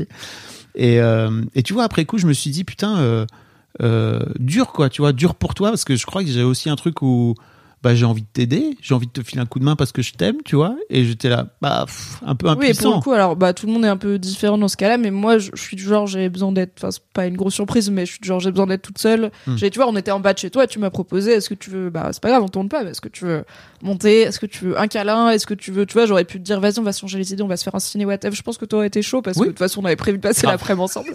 Mais je, je comprends ce truc de, si seulement la personne me disait tu peux faire ça pour m'aider, je le ferais de fou. Et Mhm. c'est dur quand la personne dit tu peux rien faire et vraiment là c'est juste euh, faut que j'aille euh, oursonner euh, dans mon coin Ouais. quoi. Je comprends que En ça- vrai, il y a trois ans, j'aurais vraiment chier. été dans le seum. Là, aujourd'hui, en fait, ça me rend triste, mais je suis plus. euh, Oui bah t'es juste en empathie de tu préférais que j'aille bien quoi, mais tu le prends pas perso. voilà. Non mais c'est ça, tu, tu vois c'est pas ta responsabilité, Ouais. c'est juste un truc dans ta vie quoi. Mm. Ok, bah je, je suis très contente que t'ailles bien. Donc bravo. Et je mais oui, je comprends qu'en vrai euh, ça doit être. euh, je pense que j'ai eu un peu l'inverse quand parce que du coup toi t'as la quarantaine et tu traînes pas mal avec des trentenaires. Moi quand je suis arrivée chez Mademoiselle j'avais la vingtaine et en traînant avec toi, avec euh, Taous Merakchi qui était rédac chef adjointe pendant un moment, Jack Parker. avec donc. Jack Parker donc avec euh, même Sophie Marie Larouille etc. Enfin du coup je traînais pas mal avec des trentenaires et je sentais qu'il y avait un décalage et même à un moment ça m'avait rendu triste parce que j'étais là je comprends pas pourquoi genre on traîne pas plus enfin c'est un peu unilatéral tu vois c'est pas jamais euh, c'est des gens qui à part toi on est vraiment devenus amis je dirais mais euh, jamais c'est des gens qui genre le samedi me disent euh, est-ce que tu vas aller boire un verre ou aller faire une balade tu vois et on avait eu des Mm. discussions intéressantes là-dessus. Et je je pense que peu importe le sens et aussi bah, parce qu'il y avait un truc de je pense que ces meufs là et aussi toi d'une certaine façon étaient en train de faire une forme de crise de la trentaine ou en tout cas d'arriver à ce cap de tu réfléchis un peu ta vie, tu passes à une nouvelle étape en tout cas. Et moi, j'avais 23 piges, j'étais, j'en étais vraiment loin, donc je pouvais pas vraiment les aider là-dedans. Quoi. J'avais pas des takes euh, incroyables. J'étais moi en train de me dépatouiller avec mes trucs de la vingtaine. Et bah peut-être que quand tu auras 50 ans, du coup, euh, on fera tous notre crise de la quarantaine et toi, tu seras comme, euh, j'espère que tu seras comme Seth Rogen. euh, L'acteur et producteur en train de faire de la poterie en fumant des joints, tu sais, euh, parce que ça sera légal d'ici là. parce que c'est vraiment la, son fil Instagram, c'est, c'est la Ah ouais, méditation. Mais il est juste, il pose son tel, il fait de la poterie, il a un petit sdar à la bouche et il fait des, des beaux trucs, tu vois, des vases et tout, c'est sa passion, il fait de la poterie et aussi The Boys. Bon, Ouais. deux salles, deux ambiances Et Invincible aussi. Et Invincible, oui. Invincible, Bref, qui est une, euh, un, un dessin animé tiré du comics euh, Invincible qui est incroyable, c'est sur Prime Video. Et après, peut-être qu'aussi ce que tu dis sur la morosité. Alors, l'époque est morose, euh, oui, euh, les actus, euh, le climat, euh, Mhm. tout ça, c'est pas la fête. Euh, Il y a aussi, on en parle pas mal, les, les, les bulles et les algos qui font qu'on a beaucoup de négatifs qui nous arrivent sur les réseaux et moins de positifs. Et je me dis, bah, peut-être si vous, les viewers et les auditeurs et auditrices, vous connaissez des endroits sur internet où il y a plus du partage de joie que du partage de somme, ça peut être cool. Tu vois, je sais que sur ton Discord, il y a des, Beaucoup de trucs Be- cool. Beaucoup de canaux pour dire dites les trucs cool. Putain, on arrête de faire que râler. On essaye aussi de le faire un peu dans cette émission. Voilà, on Ouais. fait des recos, on dit ce qui nous a fait marrer et tout. J'avais fait ouais, une vidéo il y a quelques années, au tout début de ma de ma take de je vais devenir euh, youtubeur. De ta Euh, carrière sur indépendante. ma sur et désolé, désolé si je fais de l'autopromo et que ça vous gonfle mais je trouve que c'est intéressant. Euh, c'est euh, ma psy qui m'avait filé le clic clic tu sais et j'ai créé un j'ai créé un, un, un fil en fait un, un chan sur le Discord où les gens peuvent venir mettre leur clic clic du jour. C'est-à-dire c'est quoi le truc qui vous a fait kiffer qui est peut-être complètement anodin euh, dans votre vie enfin qui a pas une ce qui est pas une énorme victoire dans votre life mais juste tu te lèves le matin, moi par exemple ce matin je me suis levé, là le, le, le soleil il est super bas, c'est vraiment un soleil d'hiver quoi, c'est un kiff incroyable, je me suis réveillé, j'ai ouvert le Velux, je l'ai pris en pleine gueule pendant 5 minutes, il faisait frais et tout, j'étais là Yes. yes, clic Pourtant, clic de un peu un chaleur guy, quoi. un chaleur guy. Bah non, mais t'es pas un peu un mec de l'été? T'es pas un peu en ronchon euh, automne-hiver, non? Non, ça va. Ok, Non, non, En fait, en vrai, euh, non, non, non. Je suis plutôt, euh, je, en fait, d'une manière générale, je crois que j'ai assez vite compris, et je crois que Mademoiselle m'a pas mal aidé avec ça. C'est que, euh, tiens, c'est marrant, je le racontais à une amie cette semaine. C'est que, euh, je sais pas si tu te souviens, mais en fait, les meufs, elles arrivaient le matin, et en fait, elles râlaient dès qu'il pleuvait, et en fait, elles étaient 25, Dès que 20, tout- dès 25, qu'il pleut, dès 30. qu'il y a du vent, dès qu'il fait froid, dès qu'il fait chaud, dès qu'il- la météo, on râle. La La, météo. France. Et tu te souviens, j'avais dit, en fait, est-ce qu'on pourrait, est-ce que vous pourriez, s'il vous plaît, collectivement, arrêter de râler quand vous arrivez parce que il fait trop chaud, il fait trop froid, il pleut, nani, nana. C'est des trucs sur lesquels vous n'avez pas la main, vous n'avez pas le contrôle, en fait. Et c'est aussi pas des trucs graves. Bon. Ça fait partie de la vie, quoi. Voilà. Et donc, euh, non, non, je suis plutôt assez détente par rapport à la météo. Mais tu vois, typiquement ce matin, il y a du soleil qui, il y a du soleil dans la chambre. Là, je me lève, je suis là, vas-y, prends-le. Hum, trop bien, clic, clic. J'ai fait clic, clic dans ma tête. Là, Bon, vous, je vous mettrai un lien dans les, euh, si vous voulez aller voir. Oui. C'est avec un petit compteur. C'est trop bien. Et non, non, non, ouais, je suis plutôt, c'est clic, clic. C'est cool. Je fais pas le clic-clic de façon aussi régulière que toi, mais j'ai un pote avec qui on se fait les petites joies, où régulièrement on se dit c'était quoi les petites joies du jour? On- Genre, des fois il y a pas de contexte, pas de conversation en Ouais. cours, c'est juste check petite joie. Et des fois c'est juste bah j'ai vu un super chien dans le métro, euh, il y a eu un rayon de soleil euh, qui est bien tombé Mm. ce matin, euh, j'ai rempoté une plante, euh, voilà, c'est des toutes petites Very choses. good pour la dépression, ça, typiquement. Oui, oui, Mm. tout à fait. Ça ne fait pas de mal. Avec ma fille, on s'envoie des photos de chiens, justement. On Ah oui. de chiens. En J'ai beaucoup de conversations dédiées à des photos des animaux divers et variés que je croise. Ça marche toujours très Oui. bien. J'ai une copine qui habite en Angleterre, qui, a- qui vient d'adopter un chaton, euh, qu'elle a trouvé dans sa plomberie. Enfin bon, un délire. Du coup, elle l'a appelé Yoshi parce que il vient des tuyaux. Allez. Et vraiment, elle m'a envoyé quatre photos du chaton. J'étais là, c'est la dopamine. J'ai pas besoin de prendre mes- c'est bon. Yoshi, Le c'est le dinosaure de Mario, si vous Oui. l'avez pas. Mario, c'est le plombier du jeu vidéo. Il a un frère qui s'appelle Luigi. Mimi, ça fait 50 minutes. Let's go, on est parti Let's pour go. 3 heures. Non, ça va. Non, tu sais, je le trouve assez efficace. J'étais en train de me dire, tu vois, on avance bien, pas du tout. On a l'étape 4 sur 28. Euh, What is your bail? Écoute, euh, mes bails sont, c'est marrant, parce que ça rebondit très bien avec les tiens. Euh, comme nous le sachons, comme nous l'avons dit, le moral dents de scie. Et euh, cette semaine, c'était particulièrement euh, laborieux, ce qui était un peu chiant parce que déjà, on devait tourner le Fab et Mimi, chose Mm. qu'on n'a pas fait, mais aussi parce que c'était mon anniversaire ce mercredi. J'ai eu 32 ans. Yeah! Wouh! Wouh! Alors, je suis pas Joyeux spéci- anniversaire. Gna, gna, gna, gna. Euh, je suis pas spécialement euh, attachée machin aux anniversaires. Genre Ouais. c'est pas le jour le plus important de l'année pour moi, mais je fais toujours un truc. J'aime bien, c'est c'est sympa, c'est une occasion de réunir les gens. Des fois on a des cadeaux, c'est super. Euh, mais je fais pas un méga grand truc. Et là, comme euh, souvent, je me suis dit je vais euh, faire euh, juste des trucs en petit comité avec les gens que j'aime. Donc je vais aller manger au gastro avec Fabrice. Yes Je vais euh, un j'avais prévu le jour J une petite soirée avec mes copines chez moi. voilà, Mm. on fait mollo mollo, rien de bien euh, spectaculaire, mais ça m'emmerdait un petit peu d'être euh, spécifiquement païembe euh, en période d'anniversaire, surtout que bah quand je suis pas bien, j'ai envie d'être toute seule et que euh, j'ai quand même vaguement prévu de voir des gens pour mon anniversaire. Et alors à la fin c'est mon anniversaire, donc il faut que ce soit une bonne soirée pour moi. Mais ça fait un peu chier de. Enfin tu vois, j'étais là bah, parce que donc on s'est vu mardi la veille de mon anniversaire. On a déjà ensemble, on devait tourner. Et le soir, j'avais mes copines qui venaient à l'appart euh, parce qu'elles pouvaient pas le jour J. Bref, on s'en fout. Et, euh, et donc, quand je me suis rendu compte que j'arrivais pas à tourner, j'étais aussi en mode ah putain, est-ce que je vais devoir annuler mon anniv Genre dire à mes deux meilleurs potes, bah en fait, venez pas, Mhm. les cadeaux sera plus tard. Je me doutais que mon amoureux avait peut-être, tu vois, genre il a été acheter un gâteau et tout, Allez. machin. J'étais là. Déjà, ça fait chier d'annuler une soirée chez toi quand c'est pas ton anniv, mais quand c'est ton anniv, paradoxalement, ça fait encore plus chier. Alors que tu pourrais dire c'est ma journée, je dis ce que Oui. je veux, et puis là, non, quand même. C'est moi qui décide. La pression sociale. Donc, euh, écoute, euh, je voilà, j'ai pas passé une semaine très euh, en forme et du coup, j'essaye de trouver des tricks. Bon, j'en parlerai aussi à ma psy, hein, euh, mais je prends euh, si vous avez des recos euh, pour euh, essayer d'activer justement ce, ce moteur de kiff, tu vois, dans ma tête. Donc des clics clics. Bon, j'ai pas de clicker littéralement, peut-être j'essayerai, mais en tout cas, je fais les petites joies et tout. Tu veux que je t'en offre un C'est trop bien. bah ou si t'en as un qui traîne, non? T'as pas ton vieux où tu t'en Hmm, sers? quelque- Non, mais elle me l'avait repris. c'est là, c'est tout. Ah oui, tout- parce que t'en as plus besoin. Oui, exactement. Maintenant, c'est dans la tête. Bah écoute. euh, en vrai, moi, j'ai mis peut- 15 jours à activer le clic automatique. hein. Donc, euh, Yes. ok. Après toi, t'es t'es speedrun de la thérapie, t'es déter. toi, Non, mais c'est juste une fois que tu as compris le système et que tu vois surtout à quel point c'est cool, en fait, de cliquer. Oui, oui, non, je pense que ça, le côté un peu euh, papier bulle, tu vois, marchera bien Oui. moi. le côté genre clic, clic, Tu clic. l'as. Et, euh, et j'essaye. Alors, t'as, hors champ du coup, mais t'as un tableau que j'aime beaucoup euh, parce que j'aime beaucoup cette phrase. Je sais pas d'où il sort. euh, c'est une. C'est Ben Mazué. Oui, c'est une citation de Ben Mazué, mais alors quitte lapin et tout. je- Est-ce que c'est du merch Ben Mazué C'est du merch euh, de chez Kian euh, Kojandi qui avait fait ça par rapport à voilà et un artiste euh, dont j'ai plus le nom en fait. Vas-y, Ok, tu, tu bon. veux le lire Ça- Oui, c'est donc une citation de Ben Mazué, chanteur de talent de son état, qui dit Ça y est, je le sens, j'ai envie à nouveau. Je vois les jours heureux qui se pointent. Les voilà les jours heureux qui se pointent. Les voilà les jours heureux qui se pointent. Et, euh, et c'est vraiment le j'ai envie à nouveau, tu vois, parce que les jours heureux, en vrai, ils sont tout le temps là potentiellement. C'est le j'ai envie à nouveau où je suis là, Ah j'essaye vraiment de retrouver l'envie et c'est pas une lutte, mais je cherche quoi. C'est un peu une galère par contre. ouais, à la mort. Et euh, mais tu vois, aujourd'hui j'ai réussi. Je me suis dit dimanche, je vais passer une bonne journée parce que c'est dimanche.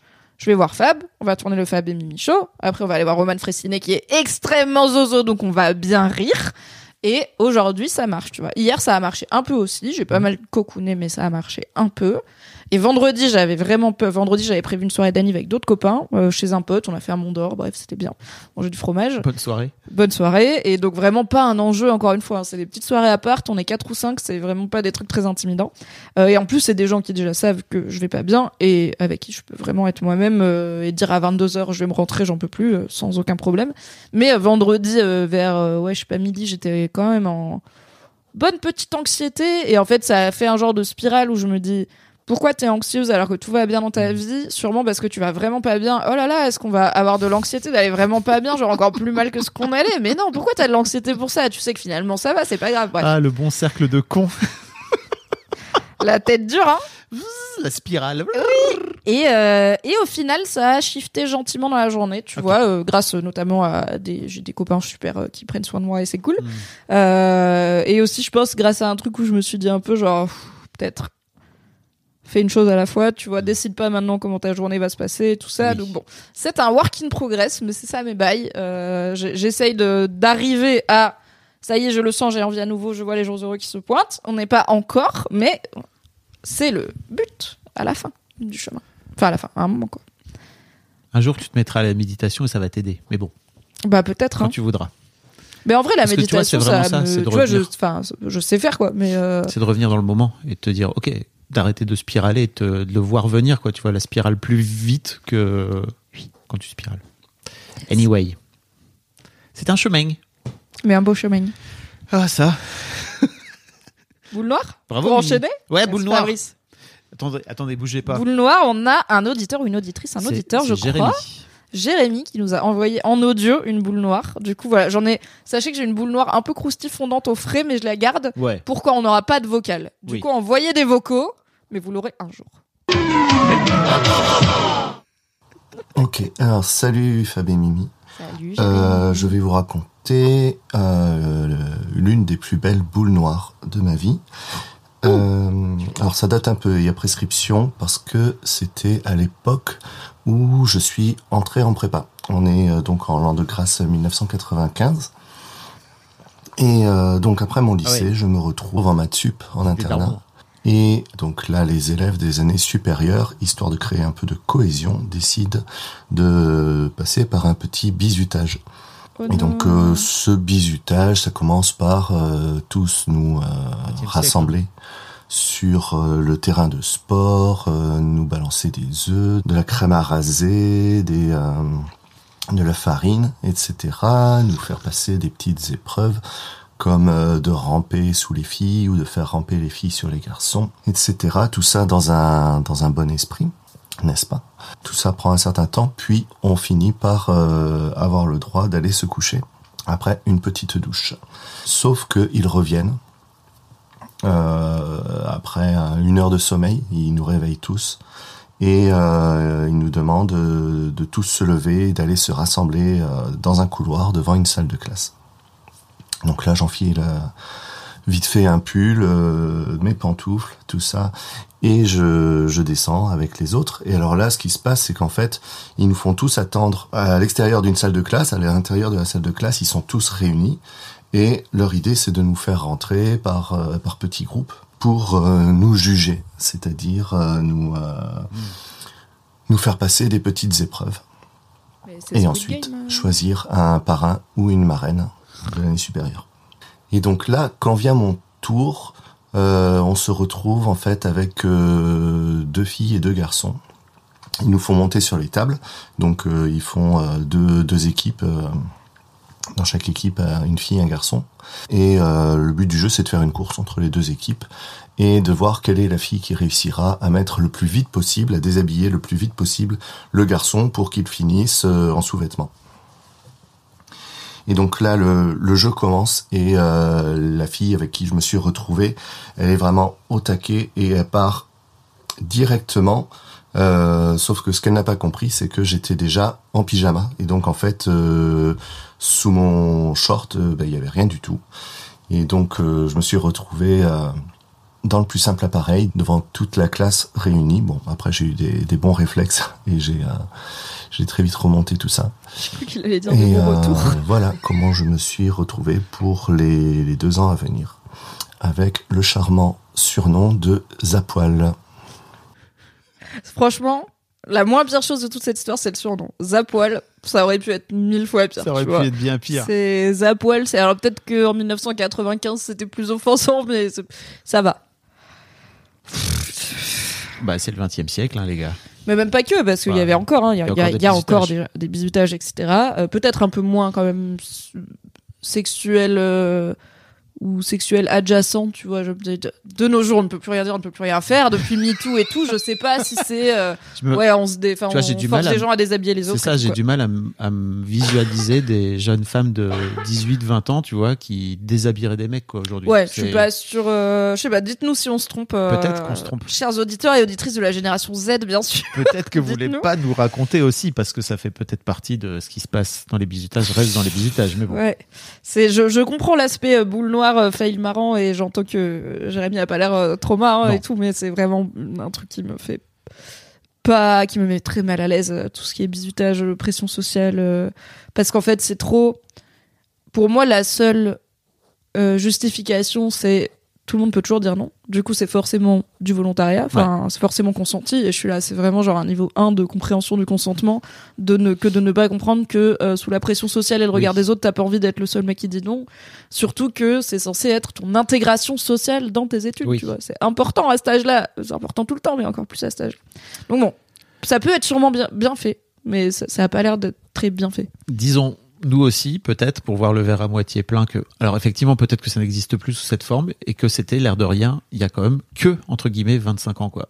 Oui, oui, on a fait du chemin euh, sur la. À l'échelle de l'humanité. euh, la réflexion sociétale autour des pratiques d'intégration, n'est-ce pas, euh, qui parfois sont d'une certaine violence. Mais pour moi, le, le seul intérêt du bizutage et des week-ends d'inté, ça pourrait être de s'auto-tester. Tu sais, dans Men in Black 1, il y a une scène où euh, Will Smith il passe à un entretien d'embauche pour un truc secret de la CIA, il sait pas, et en fait, bah, c'est les Men in Black qui ils gèrent le fait qu'il y a des aliens qui circulent dans l'univers, y compris sur la Terre, et qu'il faut les gérer et effacer la mémoire des humains pour pas qu'ils sachent qu'il y a des aliens. Et en fait, il est dans un ce genre de salle d'attente avec un formulaire papier à remplir. Il y a plusieurs candidats. Ils sont tous dans des genres de fauteuils ovoïdes pas pratiques, très euh, années 90. Et ils ont une feuille de papier à remplir et un stylo, mais ils ont pas de support. Donc c'est chiant d'écrire, ça transperce et tout. Et au milieu, mais loin de tout le monde, il y a une table basse. Mais vraiment pas accessible. Tu peux pas juste te pencher et écrire dessus. Et en fait, Will Smith regarde tout le monde galérer, il galère un peu, il se rend compte que c'est chiant, il et il se lève et il tire à la table basse ou il rapproche son fauteuil, je sais pas. Et c'était ça le test. C'était, en fait, tu vas faire le truc logique, même si la pression sociale te dit que non parce que les autres le font pas. Surtout que c'est très long, le moment où il prend la table basse et il y a un gros bruit. Il en a rien à foutre. Il Alors je me souviens plus si c'était des vrais candidats ou si c'est même des, des complices, tu vois, pour faire Ah, je crois que c'est des vrais si- candidats. en mode expérience de psychologie Ouais. sociale. Mais euh, pour moi, voilà, peut-être le seul intérêt d'aller un week-end d'inté, c'est de, mais c'est peut-être un peu risqué ou à un truc de bisutage, ce serait de s'auto-tester à le mec il rentre dans ma chambre alors que ça fait une heure que je dors, je suis là. Nique-toi Mais à 18 ans, j'aurais pas du tout été en mode nique-toi. Bah J'aurais été déshabillé Maxime euh, de la promo d'à côté que je connais app, qui se serait retrouvé à poil euh, la teub à l'air, alors que moi je voulais juste dormir et Mm. prendre une douche, quoi. Voilà. Merci Jérémy pour Merci cette boule beaucoup, noire. Jérémy. N'hésitez pas à nous envoyer des boules noires. Hein, Oui. parce qu'effectivement, Mimi en a une. J'en ai encore une ou deux, je crois. On en a quelques-unes et puis nous en arrive dans la vie, quoi. Mais euh, n'hésitez pas à nous envoyer. Vous n'êtes pas obligé non plus de vous raconter, nous raconter tous vos, do- tous vos doses de bizutage parce que sinon, euh, on va peut-être être, on va peut-être cringer pendant. On va appeler la police peut-être aussi un jour. Parce que bon, prescription, prescription, c'est vite dit. Hein. Ouais. Alright. Alright. Mars et Vénus, Mars et Vénus, tout à fait. ma rubrique préférée car j'adore les planètes. J'ai un, C'est vrai? J'ai un, j'ai un vocal Ah de la part de Claire. Ah Bonjour Mimi, bonjour Fab. Bonjour Claire. Euh, de bon matin, on allait au travail. Une petite envie de vous envoyer un message vocal. Alors pour la rubrique, euh, je vous laisserai juger. Euh, je suis pas sûre que ce soit forcément une hot tech ni Mars et Vénus parce que je pense ça concerne un peu tout le monde. C'est Mars et Vénus. Je suis tombée en fait ça sur mon feed de- d'Instagram. Imagine Instagram. Le fait que euh, apparemment une étude a été publiée, parce que je suis allée regarder un petit peu pour vérifier les sources, merci. Euh, référence à un de vos podcasts, que c'est important d'aller regarder un petit peu euh, d'où viennent les choses, et que dû à une, une étude publiée en le 23 juin 2023 sur un site d'édition indépendant, le Mary Lit Baird, euh, qui a été repris par euh, plusieurs médias en France, sortirait que 63% des personnes sur Tinder sont en couple, avec euh, deux motifs euh, pour ces personnes, soit de chercher un nouveau partenaire, Hmm. soit de booster l'ego. Ok, quand j'ai croisé ça hier, je vais pas vous mentir, ça m'a mis un peu colère. Personnellement, les applications, j'ai eu l'occasion d'utiliser plusieurs fois dans ma vie et de rencontrer euh, par ce, j'utilisais cet outil de rencontrer des gens euh, qui, avec qui j'ai relationné, Euh, voilà, Euh, de manière riche et tout ce qui peut s'en suivre. euh, J'aime beaucoup Derrière. relationner. euh, c'est quand même un chiffre qui me choque dans le sens où bah, ça fait que deux tiers des personnes qui sont sur ce site sont en couple. Qu'est-ce que ça dit? Que la monogamie était un mensonge. Alors moi personnellement, je, j'ai un petit peu déconstruit le coup de pied initial de la société un Ah bah peu voilà. dans les cases et, euh, et Encore surtout, un fruit peut-être ça dit de Mimi. de- surtout l'individualité. On préfère tellement pas être seul dans le cas de gens qui Hmm. Sont en couple mais sont déjà à la recherche de quelqu'un d'autre au cas où il est mieux, au cas où. Enfin euh, avec plaisir euh, pour avoir vos réactions si ça vous fait réactionner. Et sinon, bah, très belle journée. Et merci, Merci. pour ce que vous faites. Je suis de la team euh, depuis The Boys Club, je vous suis. Et, Yeah voilà, force à vous. Vintage Euh, continue. Merci Bonne Claire. journée. Merci Claire. Incroyable cette étude. Laissez-moi vous lire l'extrait d'un article paru sur mademoiselle.com oui, oui. à ma demande lorsque j'étais rédactrice en chef adjointe. Et, si les applications de rencontres ne servaient pas qu'à faire des rencontres? C'est l'une des conclusions que l'on pourrait tirer d'une étude menée par la plateforme américaine LendEdu et relayée par le site Market Match. Il faut dire qu'elle a de quoi surprendre. 3800 étudiants et étudiantes de 18 à 22 ans ont été interrogés. 72% expliquent avoir déjà essayé Tinder. Que vont-ils et elles vraiment chercher sur cette application? Un indice, pas que du cul. Euh, ok. Lorsqu'on se demande à ces personnes pourquoi elles utilisent Tinder, 22% expliquent chercher avant tout un plan cul, 4% une relation sérieuse. À côté, 44%, po- 44% disent utiliser cette application surtout pour booster leur confiance en eux dans un moment de procrastination et 29% annoncent s'en servir pour d'autres raisons comme par exemple la recherche d'amis. Cet article date de 2017. Ce n'est donc pas nouveau que les gens ne sont pas sur les applications de rencontres que dans une démarche de je suis euh, célibataire ou en tout cas disponible et je cherche à faire des rencontres Mais deux tiers sexuelles, amoureuses, etc. fatos. Bah, le truc, c'est que j'aimerais bien voir l'étude parce que ça veut dire quoi 63% des inscrits? Là, on a l'échantillon, c'est 3800 spécifiquement Ouais. des personnes étudiantes en études supérieures de 18 à 22 ans aux États-Unis. Euh, Est-ce que tu vois par exemple, moi j'ai un compte Tinder, mais j'y vais pas. Est-ce que je suis compté dans les 63% Ah oui, Tu vois parce que est-ce que c'est les comptes actifs? Est-ce que c'est sur une période donnée? Enfin, bon. regardons un peu la méthode. tout à fait. Après, je pense que je vais pas m'avancer du coup sur le chiffre, mais oui, je pense qu'il y a effectivement plein de gens qui sont sur Tinder et autres applis, mais Tinder euh, reste, je pense, la plus grand Oui. public pour l'instant. Pour d'autres raisons qu'ils sont célibes, ils ont envie de trouver l'amour ou un plan cul, quoi. C'est. Oui. mais tout comme, je sais pas, on a. En fait. euh, le bon coin, c'est pour vendre des trucs. Il y a des gens qui vont pour draguer, tu vois. Oui. LinkedIn, c'est pour trouver un taf, et il y a des gens qui vont pour être gênants. Enfin, les gens font ce qu'ils veulent avec Internet. Je sais pas, genre, il y a l'intention et puis il y a l'usage, quoi. Après, euh, bah, Oh putain, LinkedIn et les gens gênants, ça m'a. Un jour on fera une autre take dessus, On mais j'ai l'impression que c'est tu J'en ai une dans ma. qui sais, est c'est tiré sur l'ambulance, quoi. C'est C'est trop facile. Genre, le, le fruit, il est bas sur l'arbre, il est un peu pourri, mais t'es là, on va quand même taper dedans un jour, quoi. Parce que faut- qu'on en parle de ces gens. J'ai une autre take depuis très longtemps écrite sur les gens de LinkedIn. Vas-y, on va attendre d'avoir des annonceurs. Et après, on ira insulter les gens sur LinkedIn. Non, en plus, c'est même pas des gens qui sont annonceurs en plus. C'est Ça plutôt, va, des- alors. c'est plutôt des indés. Oh là là, quelle idée. Moi, je vais jamais sur LinkedIn. Tu sais, les gens qui font des faux podcasts, on les connaît ou pas? Attends, j'ai reniflé, un- j'ai morvé un peu peut-être dans mon micro. Attendez, je me mouche. En fait, c'est très bizarre. C'est que, enfin, pour si vous l'avez pas, c'est vraiment ils mettent en scène comme si c'était un podcast et qu'ils étaient en train de répondre à une interview, alors qu'en fait pas du tout. Ils sont juste. Mais c'est très bizarre parce que plutôt que de faire des vidéos face cam, vous savez, on pourrait parler Ouais. comme ça. Enfin voilà. Non, en fait, ils ont décidé de mettre en place un faux micro, machin, tout ça. mais c'est mais comme c'est si normal, parce que ça fait genre, c'est tellement intéressant ce que t'as à dire que quelqu'un t'interview ou dans un pour ton expertise plutôt que juste euh, toi qui parles face cam en mode euh, je vous fais une story, j'ai décidé. Bref. C'est vraiment pas le sujet. T'es un connard, un tu m'as fait des vies. Non, mais oui. C'est toi le connard, c'est toi qui en ça, en passant là comme ça. euh. Excusez-moi, bon, de faire des comparaisons qui sont pertinentes. C'est vrai. Euh, donc voilà, je pense que déjà il y a un truc d'usage, tu vois. Et en fait, c'est un peu paradoxal parce que toutes les plateformes sur Internet qui ne sont pas des trucs de rencontre deviennent des trucs où des charros essayent de draguer. Et une plateforme de rencontre devient un truc où des gens, bon, bah, veulent faire des rencontres, mais pas, enfin, ou pas, parce que du coup, des fois, c'est pour l'ego. Euh, déjà, sur l'aspect, il y en a plein qui sont en couple et qui cherchent quelqu'un d'autre. En fait, euh, il me semble que pour le coup, il y a quand même genre tous les sondages du monde sur l'infidélité euh, dans le monde occidental qui montrent que c'est très courant. Donc je suis là, faut être particulièrement con pour créer un compte Tinder, je trouve personnellement, si on compte tromper euh, son partenaire ou sa partenaire, parce que ça peut vite se voir. Mais bon bah oui, l'infidélité c'est assez courant. Sur le truc de bah il y a des gens en couple mais qui comptent se séparer et qui du coup cherchent la personne d'après, ça peut être ouais on peut on peut en discuter. C'est ce truc de est-ce qu'il y a la peur de la solitude, euh, le besoin d'être en couple à tout prix, de je peux pas euh, lâcher la liane si j'ai pas la liane d'après, tu vois n'est-ce pas? Et puis les gens qui sont là pour l'ego, euh, oui, bah oui, euh, enfin, c'est voilà, on poste aussi des selfies pour l'ego, etc. Enfin, en fait, je comprends que si t'es sur l'appli et que tu galères vraiment à trouver, c'est chiant de devoir écrémer des gens qui sont pas là pour la bonne raison. Oui. Donc je suis en empathie avec ça et en même temps je suis là, c'est pas peut-être parce que je, je parle vraiment pas en meuf concernée parce que j'ai pas beaucoup été sur les applis et je j'y suis pas euh, là en ce moment depuis un bon moment.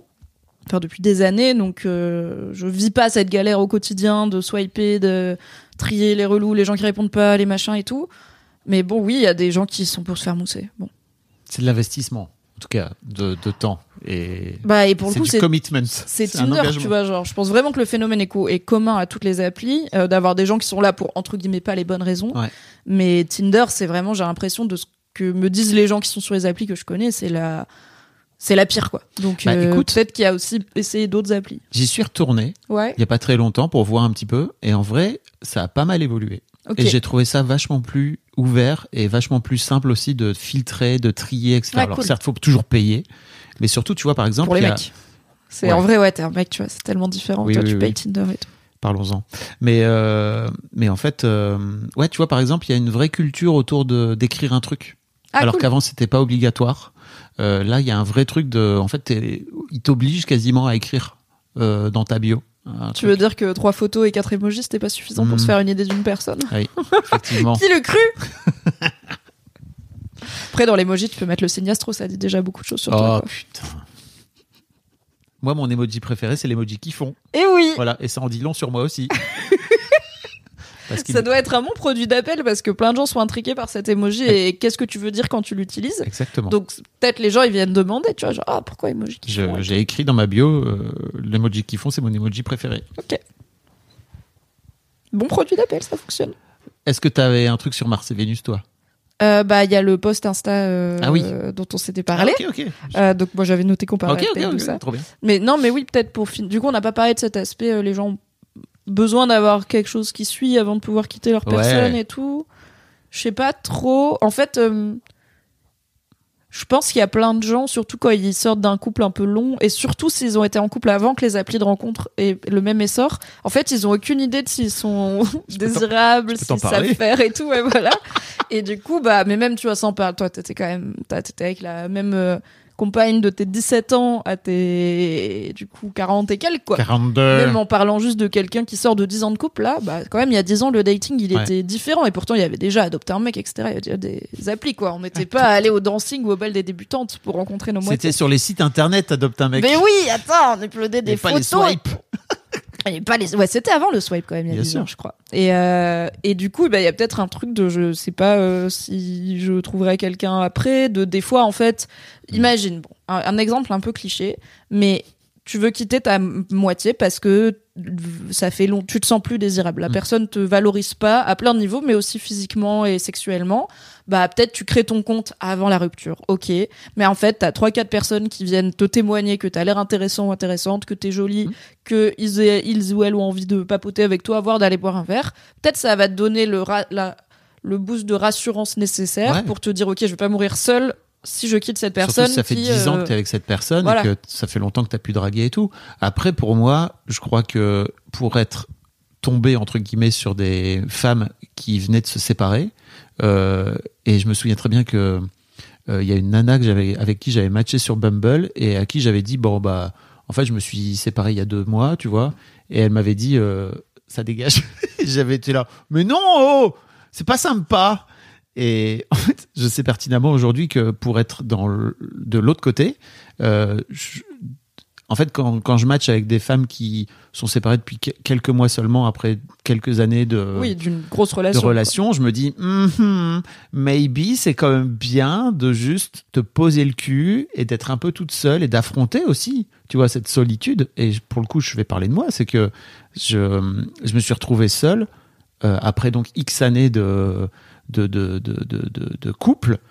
Euh, ça fait peur, euh, c'est chiant, c'est désagréable, ça frotte à plein de niveaux. Euh, mais Mais en ça fait, frotte plus à d'autres niveaux. Ouais. allez Quid de non? Attends, putain Oui Je l'avais T'as mis quid de non? Lapsus révélateur. Fabrice. Bien sûr. Pour le coup, quid de non, hein, putain. Euh, mais en fait, c'était intéressant parce que pour le coup, cette période de célibat et dans laquelle je suis encore là, tu vois, euh, ça t'oblige et ça m'a obligé, moi en tout cas, à, à me recentrer sur moi et à ouvrir un peu cette porte de l'amour de moi petit à petit, tu vois, de l'amour de soi et de se dire, ok, est-ce que je suis bien avec moi-même finalement? Parce que c'est un, un vrai dos, c'est très compliqué, c'est, très complexe l'amour de soi et sans doute on va en parler juste après et euh, et que. Et que euh, je comprends tous les gens qui veulent euh, aller trouver une liane euh, une liane d'après pour pas se retrouver et pour pouvoir lâcher la laine d'avant quoi. Mais franchement je trouve aussi même si c'est très désagréable que c'est une expérience incroyable de vivre le célibat et de vivre euh, seul et de d'aller se coucher tout seul le soir et de se De retrouver faire des blanquettes, de se vernir les ongles des pieds. Tu vois, tu dis même c'est désagréable. Je suis là, non, c'est pas. Mais Enfin, pas forcément, quoi. Ça n'a ça n'a pas à l'être. pour le coup t'es en couple quand tu fais tes blanquettes Oui, mais j'ai déjà été célibataire Oui. et j'ai fait moult, euh, moult poulet rôti du dimanche. euh, Ah oui. En slip, euh, avec des grosses Putain. chaussettes, euh, sans aucun bien problème. sûr Mais alors, je suis complètement d'accord avec toi et je suis plutôt part, enfin, euh, prosélyte du c'est bien de prendre du temps entre deux couples, tout en n'étant pas euh, extrêmement. euh, je pratique pas forcément ce que je prône puisque historiquement, j'ai- je suis plutôt passé d'un couple à l'autre euh, par. pas, pas tant parce que c'était prévu, mais parce que la- les surprises de la vie, les aléas de la vie. Et en même temps, bah, ça veut bien dire qu'il y avait un truc en moi qui était open à re-être en couple et qui peut-être avait peur de ne pas l'être, même si j'ai eu plusieurs années pour le coup de célibat euh, plus ou moins total, je dirais, parce que pour moi, euh, célibat et abstinence, c'est pas pareil. Et là, tu te dis, c'est important de passer par une période de célibat, etc. Et je suis là, oui, mais tu peux être sur Tinder et te trouver Ah un petit plan cul, tu vois. Oui. Et du coup, bah, t'es sur Tinder, tu Oui. vois, tu peux être en couple et savoir que tu vas rompre et pas vouloir te remettre en couple, mais vouloir trouver. Il y a aussi plein de formes hybrides de relations. Je trouve que je suis très d'accord pour le coup les tu peux avoir un compagnon de de de, De sexe. de- alors de sexe mais pas que tu Ah vois un, un compagnon aussi de je sais pas peut-être que tous les deux vous sortez d'un couple long et vous savez pas trop quoi faire de vous Ouais. et ça vous fait un peu peur de le faire 100% toute seule donc vous allez être un peu compagnon compagne de galère Mm. Mais ça veut pas dire que vous allez être en couple juste euh, partager bah aussi votre ah putain j'ai réussi date c'est compliqué Euh, ah bah j'ai une meuf je lui ai dit je suis séparée depuis deux mois elle m'a dit bah non ça m'intéresse Ouais. pas c'est pas cool et tout tu vois il y a plein de, de relations hybrides de- un peu comme avant on disait mon bon ami tu vois ou ma bonne amie des, des Ah. bons amis à différents niveaux Bon, passons. qui euh, qui peuvent être. euh, tu vois, moi, quand j'étais célibataire, à un moment, j'ai fréquenté un mec qui sortait de. Ben, j'en avais parlé déjà, mais le pauvre, c'est vraiment pas ce qu'il définit, mais c'est le mec qui m'avait mis des baffes euh, première relation sexuelle parce qu'il croyait que toutes les meufs aimaient ça. J'étais là, non, moi oui, mais pas tout, le monde. Attention. Euh, c'est un garçon super chouette. Quand on s'est rencontrés sur une appli, moi j'étais célib et j'avais plutôt envie d'être en couple. Euh, lui, il sortait de 7 ans de couple. Euh, et on avait le même âge, donc ça veut dire euh, il était avec la go depuis qu'il avait genre 17 ou 18 ans, quoi. Et alors lui, du coup, il était pas du tout dans se remettre en couple. Euh, moi, si, et sur le papier, on se plaisait bien. Mais déjà, on s'est vu, il y a pas eu, tu vois, il y a pas eu de crush, ça a pas cliqué de fou. Bah, on est devenu sex friend pendant quelques mois, mais pas euh, juste euh, on se voit et on baise. Genre, on se racontait nos galères de Oui. taf. euh, à un moment, il a eu une meuf, j'étais trop contente. Elle habitait dans un autre pays, il a essayé d'avoir un visa, ça a pas marché. Enfin, tu vois, on a. On, Friends with on benefits. bien, quoi. Oui, et en même temps, on se voit pas quand il y a pas moyen de baiser, tu vois. Genre, quand il était en couple exclusif, on s'est, on s'est plus Ah, vu. vous êtes plus vus. Mais on s'est rattrapé après et euh, c'était cool. Enfin, tu vois, il y avait pas de malaise de ah bah maintenant que t'es célibataire, tu me rappelles. J'étais là, ok, cool. C'était cool de coucher ensemble et aussi de papoter avec un verre de vin autour, donc euh, faisons ça. Et donc vous voyez, vous ne vous voyez plus quand, euh, pour le coup, quand. Non, assez naturellement, tu vois. Euh, ça c'est. Ah oui, voilà. donc c'était on est la plan relation. plus mais quand on est dispo. La relation était à la base basée sur le sexe, plutôt Quand que même. sur la relation. Bah ouais, mais alors qu'on s'aime, tu vois, des fois on s'envoie des DM en mode ah, j'ai pensé à toi et tout, on rigole et tout, mais comme un peu comme un pote de loin, tu vois. Ouais. Non, un peu comme un collègue. Ou en vrai, tu l'aimes sincèrement bien en tant que personne, mais quand même vous traînez ensemble parce que vous êtes au boulot ensemble 5 jours par Je semaine et le jour où l'un des deux bosse plus là, vous allez peut-être plus jamais vous revoir. Mm. Mais c'était c'était sincère quand même comme affection, tu Je comprends. Voilà. Les gens sont sur Tinder pour plein de raisons, je dirais. Tout à fait. C'est intéressant. Oui. Merci Claire en tout cas. Oui, ce- merci Claire. Pour ce vocal. Ce vocal très clair, waouh. Bon, allez Oh, là, on peut claquer un quid de non. quid de non. Allez La tonton de joke, c'est beaucoup là. On parle de Baptiste Beaulieu Mhm. pour, pour expliquer un petit peu. Mars et Vénus, épisode 2.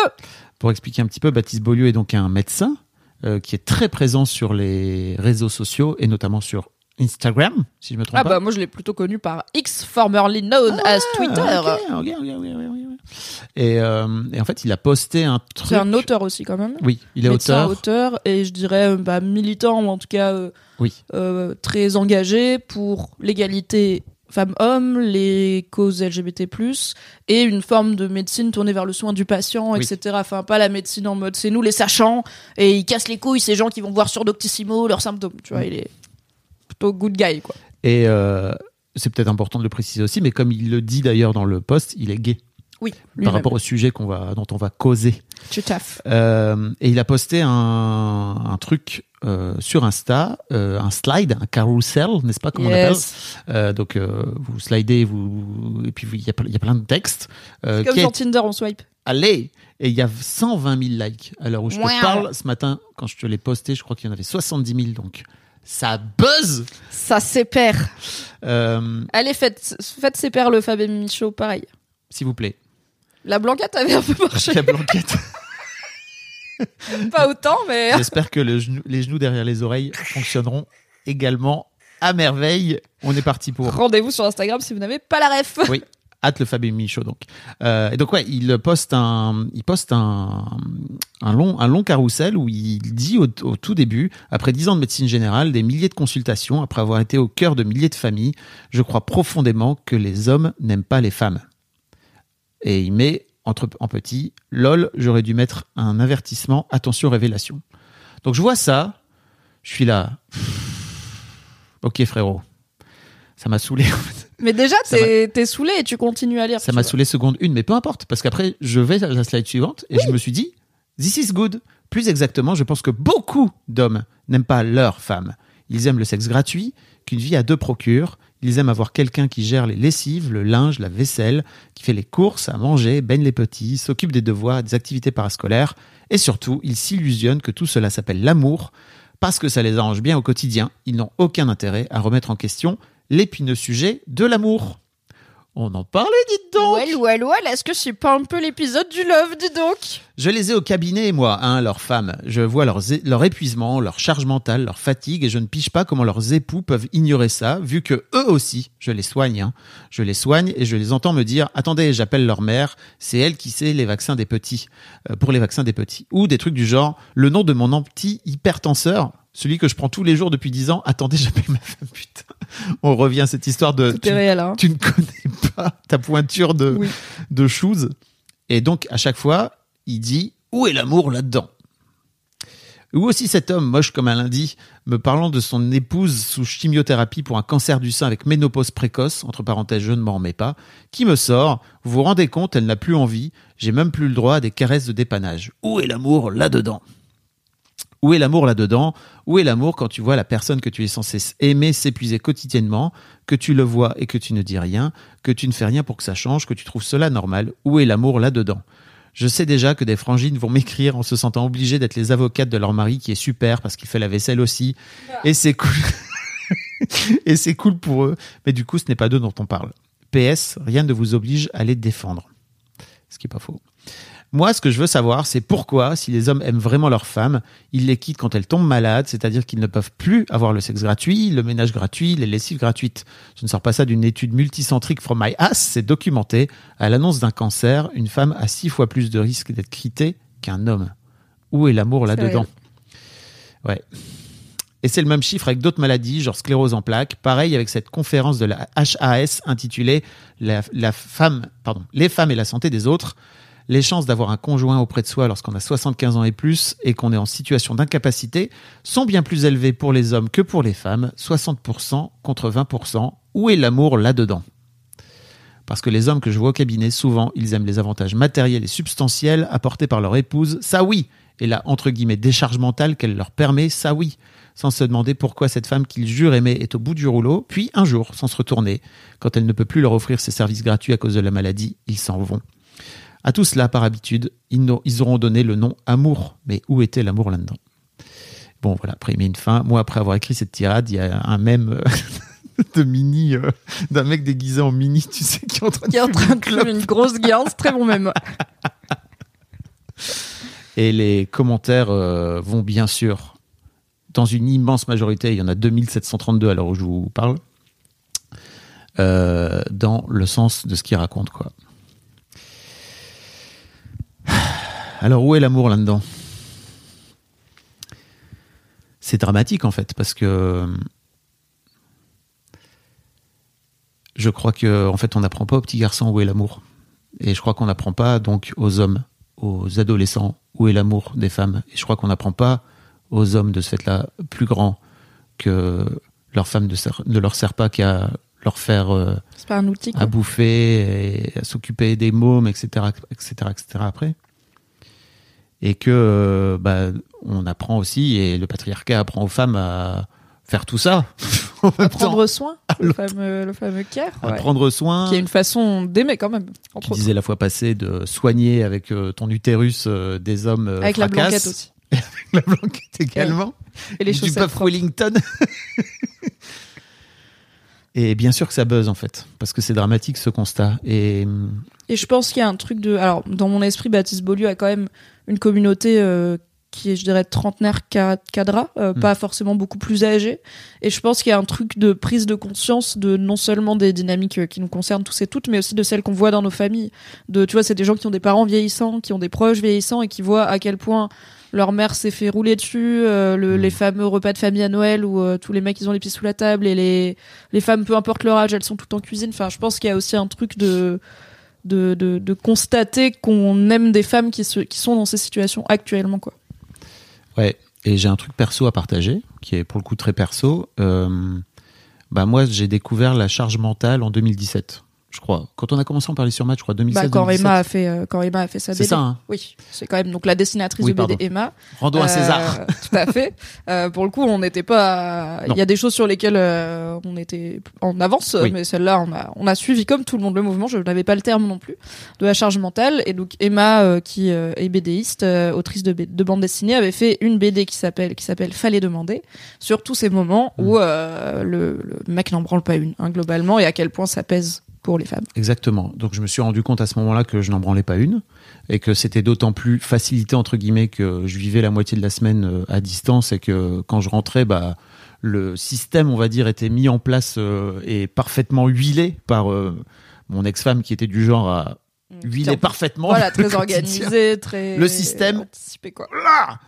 Et, euh, et en fait, c'est intéressant parce que moi, je suis arrivé en, en demande à ce moment-là, en disant euh, j'aimerais bien partager. J'aimerais bien, parce que je me rends. En plus, euh, je crois que ça a mis un petit moment avant d'infuser, et tu vois, à, à rentrer chez moi et à regarder et à faire Oh putain, vraiment. Oui, effectivement, j'en branle pas une. Effectivement, les vaccins, des filles, je sais pas, etc. etc. Et, et en fait, euh, elle m'a exprimé son mécontentement parce qu'elle m'a dit mais, frérot, tu vas pas venir me foutre le bordel de mon Bah ouais. En fait, maintenant, c'est son truc, tu vois. Exactement. Et tu vois, par exemple, donc là, on est séparés. euh, et forcément, bah, les filles vivent euh, à Lille, moi, je vis à Paris. Je suis plus du tout dans, dans leur quotidien, quoi, tu vois. Et ça fait quelques années qu'elle me dit, putain, mais je m'occupe, je me paye tous les rendez-vous médicaux et tout. Et ça fait quelques années que je lui dis, non, mais tous les rendez-vous médicaux, alors certes, le généraliste, etc., faut que ça reste à Lille, c'est hyper important.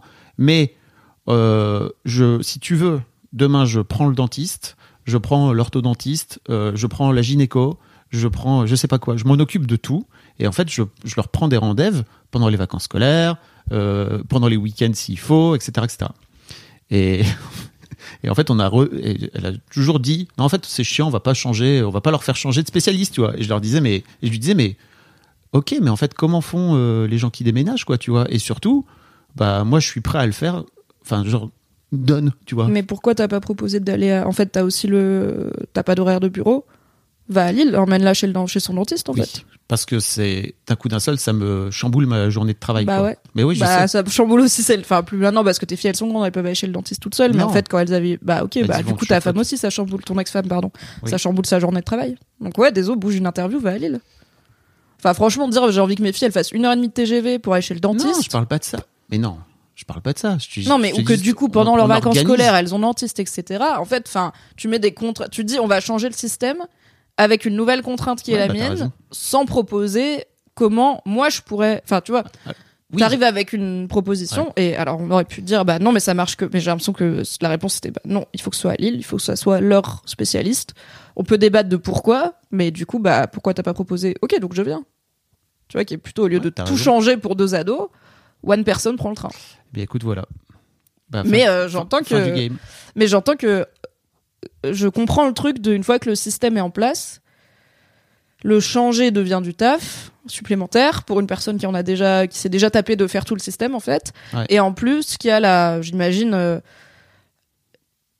il- en fait, c'est sûr que comme tu l'as jamais fait, tu vas pas le faire bien au début. Et c'est ok, tu vois, tu vas oublier des trucs, tu vas rater des machins. Enfin, en fait, c'est comme, mais tout le monde apprend, tu vois. euh, des- La charge mentale, personne n'est né euh, en sachant euh, s'occuper d'un foyer. Tout à fait. Et du coup, je peux comprendre le double truc de ça me fait chier de changer mon système. Et en plus, il va y avoir potentiellement des ratés. Je devrais soit repasser derrière, soit ça sera des discussions chiantes où je serai là. Ben, du coup, ça n'a pas bien fait. Soit il va falloir que moi je sois confronté à, en fait, c'est pas que ma façon de faire qui est bien. Et peut-être qu'il y a d'autres façons de faire qui sont bien et laisser l'autre faire différemment et tout. C'est beaucoup. Je dis pas que du coup, il faut rien toucher. Bah mais oui. je peux entendre qu'en fait, il suffise pas d'arriver et de dire, Chérie, je viens de découvrir la charge mentale, c'est bon, I got Oui, donne-moi des trucs à faire. Je suis là, frère, euh, c'est pas si simple, tu vois, c'est pas. Et tu vois, en En 2010, fait, c'est pas ta manager, tu vois. J'entends. En 2017, j'étais ultra frustré à cause de ça. En fait, aujourd'hui, je comprends que c'est pas aussi simple que ça et je comprends très bien pourquoi elle a réagi comme ça, quoi, tu vois. Euh, ceci dit, tu vois, j'entends bien le truc de, bah, en fait, t'as qu'à prendre un train pour euh, aller euh, faire le rendez-vous chez le dentiste. Bah, en- Ouais, que- Ouais, en plus que c'est pas toutes les semaines, quoi, ça va, tu vois. Non, non, non. En fait, ce que je veux, ce que je voulais moi proposer, c'était juste, bah en fait, il y a plein de spécialistes à Paris, et de ce fait-là, bah on, on met en place une, un truc qui nous arrange tous les deux, où toi t'as plus à s'occuper de ces trucs-là, et de ce fait-là, bah moi j'ai pas besoin de prendre le train pour aller à Lille, et on trouve un truc qui fonctionne, quoi. Euh, mais effectivement, c'est pas, c'est pas aussi simple que ça, et en fait, ça ne, ça ne fonctionne pas. Et en fait, tu vois, je lui disais, mais je suis un, et de ce fait, moi, je suis frustré aussi. Et tu vois, je, dis ça avec, encore une fois, euh, c'est pas pour me, je sais pas, m'acheter une, me, foutre une médaille ou, me donner un cookie, j'en ai rien à foutre, parce que je sais très bien que j'ai été un père globalement déficient sur plein d'aspects, tu vois. Euh, simplement, euh, pardon. C'est un vrai truc pour moi de pas avoir pu prendre soin de mes filles plus que ça. Et en fait, aujourd'hui, c'est un truc que je regrette de pas avoir pu faire par le passé. Et les quelques moments où j'ai pu prendre soin d'elles ces dernières années, mais alors c'est vraiment, ça se compte sur les doigts d'une main, tu vois, ça m'a fait un bien de ouf. Ça m'a, ça a vraiment réparé un truc en moi. Et je crois qu'en plus, ça a réparé un truc entre nous, avec les filles. Et, et, tu, et en fait, euh, j'entends bien que c'est compliqué pour elle, tu vois, de lâcher, euh, de, de, changer le, de, lâcher du terrain, parce que finalement c'est ça aussi, mais aussi de changer son, son système d'orga. Et tu vois, elle, je, je c'est jamais un reproche, c'est jamais euh, du, du c'est jamais pour tirer euh, sur sur la, Oh bah. sur leur mère, quoi, tu vois, vraiment qui, a, qui fait un taf incroyable. Oui, et puis Et- je crois bien que si j'avais l'impression que tu lui cassais du sucre justement Non. sur le dos, euh, je te le dirais. Hein. Pas Même mon- euh, face caméra, il y a pas de souci. Ouais, hein. ouais, ouais, c'est pas mon objectif, mais c'est juste, tu vois, je sens que de ce fait-là, dans le gros boulot que j'ai mis en place pour euh, trouver ma place de père, ça a manqué beaucoup, tu vois, et que je lui en ai parlé, tu vois, pas plus tard qu'avant-hier, de, mais tu sais, moi, c'est vraiment un truc qui me manque, et je sais que pour toi, ça, en fait, c'est dramatique parce que pour toi, ça te plombe, et c'est beaucoup, et moi, ça me manque. Donc, comment on peut faire pour trouver un système qui fonctionne? Et euh, bah, pour l'instant, on n'a pas trouvé, quoi, tu vois. Euh, et simplement, je voudrais dire à tous les pères qui nous écoutent, euh, faites bien gaffe. Et ça se joue dans les premières semaines, ça se joue dans les premières années. Et en fait, c'est pas parce que vous avez mis en place un système dans lequel vous êtes présent pendant les premières années, parce que je crois que j'étais plutôt plus dispo pendant les premières années, mademoiselle était plus petit, etc., qu'en fait, ça va fonctionner après. C'est un équilibre à remettre en. Qui va bouger sans arrêt au sein du couple euh, et au sein de votre couple parental. euh, et qu'il faut vraiment faire en sorte de- d'en être conscient et de, de faire attention. En tout cas, si c'est un sujet qui vous tient à cœur. Et à l'époque, je crois que c'était pas un sujet qui me tenait à cœur. En tout cas, c'était pas ma prio. ma prio, c'était mademoiselle, sacrifice. Euh, et aujourd'hui, je sais que c'est un truc qui me, avec lequel, tu vois, je galère un peu encore. Voilà. Et, Je suis- et on parlait pas du tout de, pour le coup, on parle pas de, enfin, c'est un peu le sujet de, du poste. Bah, ça Baptiste, rejoint cette mais- idée d'amour et de soin, tu vois, quand Mm. même. Et en fait, je suis surprise que tu dis les quelques fois où j'ai eu l'occasion de prendre soin de mes filles, ça a réparé un truc. Parce que pour moi, tu prends soin de tes filles tout le temps, déjà. Enfin, en fait, il y a peut-être que quelques fois où tu as fait un truc euh, vraiment euh, organisationnel de type, euh, oui, il y a peut-être que, peut-être que ces, ces cinq dernières années, tu as emmené une seule fois une fille chez le dentiste et Mhm. une seule fois une autre, euh, je sais pas, euh, acheter sa tenue. De ski, I don't know, des trucs vraiment pratico-pratiques de parents. Euh, mais tu prends soin. En fait, c'est une façon parmi plein d'autres de prendre soin. Et pour moi, ce qu'il dit Baptiste Beaulieu dans son, dans son message, c'est très vrai. Euh, C'est-à-dire que je, suis, je te rejoins sur. euh, on n'enseigne pas aux hommes comment aimer. C'est quoi l'amour? Et dans l'amour, il y a prendre soin. Et je pense qu'on n'enseigne pas exactement aux femmes comment aimer non plus. On leur enseigne à prendre soin. Mhm. Mais dans l'amour, il y a aussi l'égalité, il y a le respect, il y a le partage de ce que soi on vit, tu Le vois respect de aussi, soi, le respect tout. de soi. Donc euh, personne n'est trop éduqué à l'amour et à- c'est pour ça qu'on finit par lutter pour l'amour finalement. Et en fait, euh, pour moi, euh, ce que tu apportes à tes filles maintenant, c'est aussi et c'est aussi prendre soin d'elles, tu vois. Il y a des domaines sur lesquels tu vas être beaucoup plus apte à les aider que ton ex-femme. Et moi, bon, moi aussi, mes parents, c'est assez genré, tu vois. Genre, euh, ma mère, elle cuisine plus que mon père et elle parle plus euh, des émotions et de la famille. Et mon père, il fait plus le bricolage et la tondeuse et, euh, et les grosses courses, tu vois. Ok. Mais n'empêche que bah là, c'était marrant parce que cet été, j'ai passé une semaine de vacances avec ma mère, euh, mon père, ma grande sœur, mon neveu, donc son fils, et euh, le, le père de mon neveu. Et en fait, j'étais contente parce que j'ai eu un moment solo avec chacun, euh, avec chaque personne, et aussi des moments à plusieurs. Et mon moment solo avec ma mère, c'était, euh, on avait une tisane, c'était 23 heures, tout le monde est couché, on a parlé de son passé, de la famille, euh, de sa santé et tout, avec les larmes aux yeux. Mon moment solo avec mon père, c'est on a pris les VTT, on est parti faire une balade dans la forêt, on a ramassé des cèpes, tu vois. Et on a moins parlé, mais on a quand même vécu et partagé des trucs, et aussi, il m'a partagé un bout de ce qui lui le fait se sentir bien, de son amour de lui, c'est aller dans la forêt et me dire tiens, tu vois, ça c'est un chevreuil, machin et tout, parce que c'était un monsieur de la montagne. Et donc même si, enfin c'est, je veux pas dire parce qu'il y a aussi le truc de, il y a statistiquement beaucoup les pères qui sont là pour les activités cool et pas pour les activités chiantes. Donc je veux pas dire euh, faites les randos le dimanche et vous occupez jamais des rendez-vous dentistes et ça va aller, votre fille vous aimera quand même. Mais je pense qu'il y a plein de façons de prendre soin. Ouais, mais ça. et ça- j'entends que tu sois frustré de ça pas avoir accès pas. à cette façon-là. Quoi. Mais merci de m'être un peu rentré dedans parce qu'en fait, je vais envoyer un message à, à leur mère pour leur euh, proposer de, enfin pour lui proposer de d'aller d'aller faire d'aller faire des rendez-vous médicaux quoi. Ouais, voir si ça le fait. Peut-être que la solution était simple. Bah, euh, en fait, je me rends compte que c'est pas la solution qui m'arrange et et donc euh, en fait ce que je et ça me ça me fout mal. Donc merci de me le dire, mais ça me fout mal.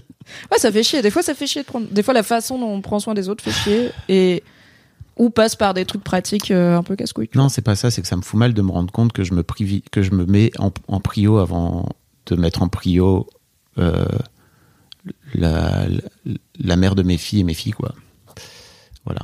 Et que Après- effectivement, tu vois, mon système, ça a d'abord été Qu'est-ce qui m'arrangerait qu'est-ce qui m'arrange moi Enfin, comment je peux faire rentrer ça dans ma vie et pas comment je peux faire de la place dans ma vie pour faire rentrer ça. Quoi. Exactement. Donc merci. Et après, il y a un truc dont qu'on n'a pas évoqué, c'est qu'en pensent tes filles, tu vois Est-ce que euh, elles, ça les arrange? Est-ce qu'elles seraient contentes d'avoir une occasion de plus de venir à Paris Ou ah bah cool, mon dentiste j'en ai marre, il est nul et il y en a pas d'autres à Lille qui prend des nouveaux patients, donc ça m'arrange de changer. Enfin, t'as quand même deux personnes dans l'équation dont on n'a pas trop parlé qui ont Ouais, peut-être leur sûr. mot à dire sur ce qui les arrange elles ou ce qui leur ferait le plus plaisir. Et peut-être qu'il y a un truc. Alors. Honnêtement, je pense pas, tu vois, mais ça peut. De bah, j'ai pas envie que ce soit papa qui m'emmène chez le gynéco et tout, tu vois. bon, il peut, il peut. Oui, ça c'est sûr. Et tu vois, par exemple, la tabacologue, elle est parisienne parce que bah, j'ai décidé de m'en occuper et de le faire. Et en fait, aujourd'hui, elle la voit en visio, tu vois, depuis Lille. Ça marche aussi. Donc, Plus marche. compliqué la gynéco en visio. Pour tout ce qui est frottis, c'est bon. J'avoue. Mais C'était cool. Bientôt un follow-up sur ton premier rendez-vous d'orthodontiste à Lille. Non.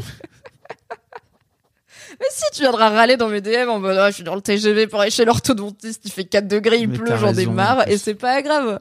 Tu me montreras un podcast dedans dans le TGV et puis euh, vous irez manger une glace après, ça sera bien. Et t'as raison, mais c'est chiant. T'es chiante, mais. T'es chiante, ça- mais merci. C'est un miroir, un miroir qui est dur à. Ah prendre- bah en plus, enfin vraiment, je suis, en- dans la gueule. je suis tout en amour et tout. Et enfin, je, te sais, le dis souvent, je, je sais. t'es clairement un des pères les plus impliqués, etc. que je connais. Je Mais, sais, euh, mais c'est pas parce que qui peut le plus peut le moins. Tout à fait. N'hésitez pas à envoyer cet extrait à votre daron ou au daron qui, que, que vous connaissez qui ont, eux, pas l'envie encore de faire ces choses-là et de leur dire Regarde, tu vois à quel point ça peut être cool d'être un père Mais- qui s'implique? En plus, c'est même pas une question d'envie ou pas, c'est juste une question de. Encore une fois, c'est une question d'ouverture. C'est-à-dire que pendant des années, j'ai cru que c'était pas mon rôle. Oui. Et tu vois, j'étais super heureux de prendre soin de mes filles. Mais en fait, une fois qu'il s'agissait de les prendre chez la Toubib, etc. Bon, alors après, mes filles, elles sont grandes. hein. Il y a- je vois très bien que sur la génération de darons aujourd'hui, c'est beaucoup moins le cas, tu vois, où ils sont, en tout cas, il y en a pas mal qui sont beaucoup plus impliqués dans mon, dans mon, dans ta bulle. dans ma bulle, voilà. Euh, mais ouais, il y a aussi ce truc euh, où ben, ma femme partait du principe que c'était un peu sa mission céleste, quoi, tu vois, et que moi, oui, oui, bah, et que il, moi, euh, c'était il pas. faut être deux pour jouer au tango, tu sais, Ouais, pour ouais. danser au le tango. Et donc, c'est pas un truc qu'on m'a appris. Et en fait, je pense à toutes les, tous les darons, toutes les daronnes de, de jeunes garçons. En fait, n'hésitez pas à, leur apprendre que prendre soin, c'est cool, quoi, tu vois. Et ma dernière relation a été d'autant plus challengeante pour moi que j'a- j'avais quelqu'un en face de moi qui attendait de moi que je prenne soin d'elle, tu vois. Et c'était trop bien parce qu'en fait, ça m'a vraiment ouvert à, à l'importance de prendre soin. Et donc, euh, et en plus de prendre soin de mes filles, même si j'en prenais soin, j'en prenais pas vraiment soin. Tu vois ce que je veux Oui. dire? Oui, oui, c'est vraiment en l'étape fait, d'après, quoi. Il y a, en tout cas, il y a tout un pan de prendre soin que t'avais pas du tout Mm. sur ton radar, quoi. Mais en vrai aussi, enfin, je me rends compte que c'est très dur pour moi de laisser les gens prendre soin de moi, tu vois. Je vis avec mon mec depuis deux ans et No shit. c'est enfin, il faut que ce soit lui qui me dise, alors pour diverses raisons, entre autres, j'anticipe plus, machin, je suis un peu plus organisée et tout, mais je sais que genre, il faut que ce soit lui qui me dise, c'est moi qui fais à dîner ce soir, tu t'en occupes pas, etc., que c'est, dur pour moi, même quand je suis malade et tout, de le laisser, euh, Recevoir. voilà, prendre soin de moi et moi recevoir ce soin et ne pas ou même enfin là je parle de mon mec parce que c'est l'exemple un peu évident mais là bah vendredi du coup j'ai fait mon d'or chez un copain et j'avais Mm. demandé à un pote est-ce que tu veux bien héberger entre guillemets la, la soirée parce que je passais beaucoup de temps chez moi là j'ai envie de m'aérer un peu la tête et du coup bah comme c'était chez lui et que c'était un Mont d'or donc un fromage à foutre au four hein, on n'était pas sur 4 heures en cuisine bah du coup il m'a pas laissé faire les trucs en cuisine tu vois donc il s'est occupé de mettre de l'ail dans le fromage, le foutre au four et euh, faire cuire des pommes de terre. Et j'étais vraiment sur le canapé avec les deux autres invités en mode j'aurais pu juste être là à boire des bières en étant contente de pas aller en cuisine. Mais j'étais vraiment genre Tu- t'es sûr? Tu veux pas de Mm. l'aide? Et je, je savais intellectuellement dans ma tête qu'il n'y a rien à faire. Il n'y a pas de tâche. Il n'y a pas de tâche supplémentaire dans un monde d'or. Mais ta place est à la cuisine, Mimi. Mais même pas, Avec il ton aurait étendu utérus. son linge à lui, ça aurait été pareil. J'aurais été là. Tu veux pas que je à étendre tes slips T'aimes un peu Enfin bon, bref. Oh là là. C'est un chemin, ça Work aussi. in progress. hein. On vous Tout à mettra le lien du, du poste de Baptiste Beaulieu dans, Bien sûr. dans les notes comme d'habitude. Alright, c'est l'heure de la reco. Ouais. Alors, j'ai deux recos à faire. Putain, mais c'est pour ça qu'on fait des épisodes de 3 heures. Mais tu non, mais mets j'ai une deux reco trucs. très rapide. Ok. D'accord? Non, mais vraiment. Donc, si vous avez vu Squid Game, il y a le jeu Squid Game Le défi. qui est sorti, qui est un jeu télévisé complètement basé sur la série, complètement inspiré de façon totalement incroyable, parce que vraiment c'est trop bien foutu. Je sais que Val l'a vu. que Ouais, ouais, j'ai regardé euh, d'un œil. euh, C'est Je suis partie là, il était bon. incroyable, c'est le décor, c'est le système. Ils ont trouvé un- une façon de faire, c'est c'est ouf. Euh, j'ai regardé, donc il y a cinq épisodes qui sont sortis là déjà. Euh, quand vous, quand cet épisode sera sorti, je crois qu'il y en aura cinq autres qui sortent le 29 novembre. Donc à mon avis, ça sera Ouais. voilà. Euh, et euh, il y en a encore cinq autres, je crois, qui vont Ok, sortir. 15 euh, épisodes. Entre 10 et 15, je crois. C'est très possible. C'est génial. C'est trop bien fait. C'est effectivement il y a des il y a des épreuves comme dans comme dans Squid Game. Il y a la Donc fameuse plutôt épreuve. des jeux enfantins, c'est du 1, 2, 3 C'est soleil. du 1, 2, 3 soleil. Les biscuits qu'il faut découper. Exactement. tout ça. Mais il y a aussi un aspect social qui a beaucoup moins dans la série. Ouais, il y a de la Euh, stratégie sociale. Ouais. Parce que de ce que j'ai vu, entre est- les épreuves, ils sont tous ensemble, les candidats et candidates, et il y a des. à la Colanta. Voilà, on à la Survivor. euh, bah, il y a pas de vote. Donc, enfin, il y a pas, il a pas ce rythme de chaque épisode. Il Oui. y a le vote, euh, machin, l'immunité, mais il y a des façons d'influer le jeu des autres, puisqu'à la fin, il n'y a qu'une seule personne qui va gagner 4 millions de dollars euh, et quelques. 4 millions. Tout comme euh, dans Squid Game, quoi. Voilà. Euh, donc, c'est, en vrai, c'est énorme comme récompense pour un jeu. euh, C'est énorme. Survivor aux US c'est 1 million et les gens ils deviennent déjà maboule pour 1 million. Là 4 millions et demi, je suis là là je suis parti, il restait genre 70 joueurs sur je sais pas, ils sont 400 au départ Ouais. et quelques. Ah la bah, tension du truc quoi, euh, les Bah là, gens ils jouent euh, plus 4 que leur vie là. Bah c'est ouais, incroyable. Donc ouais, ouais, c'est vraiment super. Très bien. Franchement, si vous avez kiffé Squid Game, vous kifferez ce jeu, c'est à peu près sûr et certain. Bref, j'en bave. Euh, non, le truc dont je voulais parler, la vraie reco dont je voulais parler, c'est il y a un documentaire en ce moment sur Netflix qui vient de sortir sur Robbie Williams. Yes. Tu oui, l'as vu parce que alors non, mais tu m'as quand même. Bon, j'avoue, je suis un peu inculte en musique, mais quand même, en Bah, musique hey. des années 90-2000, j'avais MTV Clip. Je suis incollable parce que Fab m'a quand même envoyé un message pour me dire, tu sais c'est qui Robbie Williams? J'étais là quand même, quand même. Angel, I just wanna feel, tout ça, bien sûr. Something stupid DJ. avec Nicole Kidman là dans le clip où il se mettait des petits coups de rose et tout. J'étais là, bonsoir. Robbie Williams, j'ai Rock DJ quand il termine euh, complètement Oui, dépecé. oui, oui, oui. Incroyable. striptease maximal. Incroyable. C'est vraiment euh, donc Robbie Williams aujourd'hui qui a 50 balais, je crois, ou bientôt, euh, qui euh, a genre trois enfants et que tu vois chez lui et tout, et qui revient sur toute sa carrière, vraiment en mode ok j'ai un portable et je vais regarder toutes mes archives depuis le début. de sa Robbie. Williams react tout. Exactement. Robbie Williams. Exactement.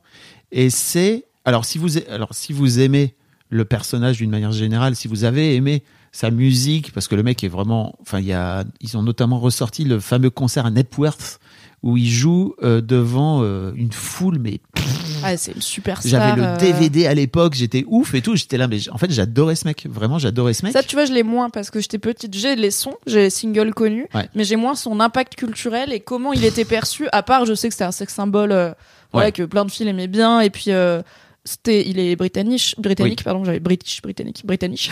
et c'était un peu la période David Beckham et tout. Il y avait Oui. un peu des stars anglaises euh, sexy. Donc voilà, j'ai ça. Mais tu vois, son impact, à quel point c'était une star. En vrai, je l'ai pas tellement, quoi. énorme. Et tu vois, le seul truc qui, que je regrette un peu, c'est qu'il parle pas du tout de son concert au Royal Albert Hall, où il a euh, fait euh, un concert de crooner, où il a Ah, repris, yes. parce qu'il est à fond dans Sinatra, etc. Mais oui, d'où Something Stupid, le clip avec euh, Nicole Kidman et tout là, machin, c'est une reprise euh, Exactement. crooner jazzy, la neige dehors et tout. Et euh. euh, il a tout un spectacle qui doit sans doute être dispo à droite à gauche, quoi, où il, il joue le crooner. En fait, c'est ce, putain, moi, il m'avait scié. J'étais là, ah ouais, donc en fait, il sait aussi faire ça et c'est trop bien fait.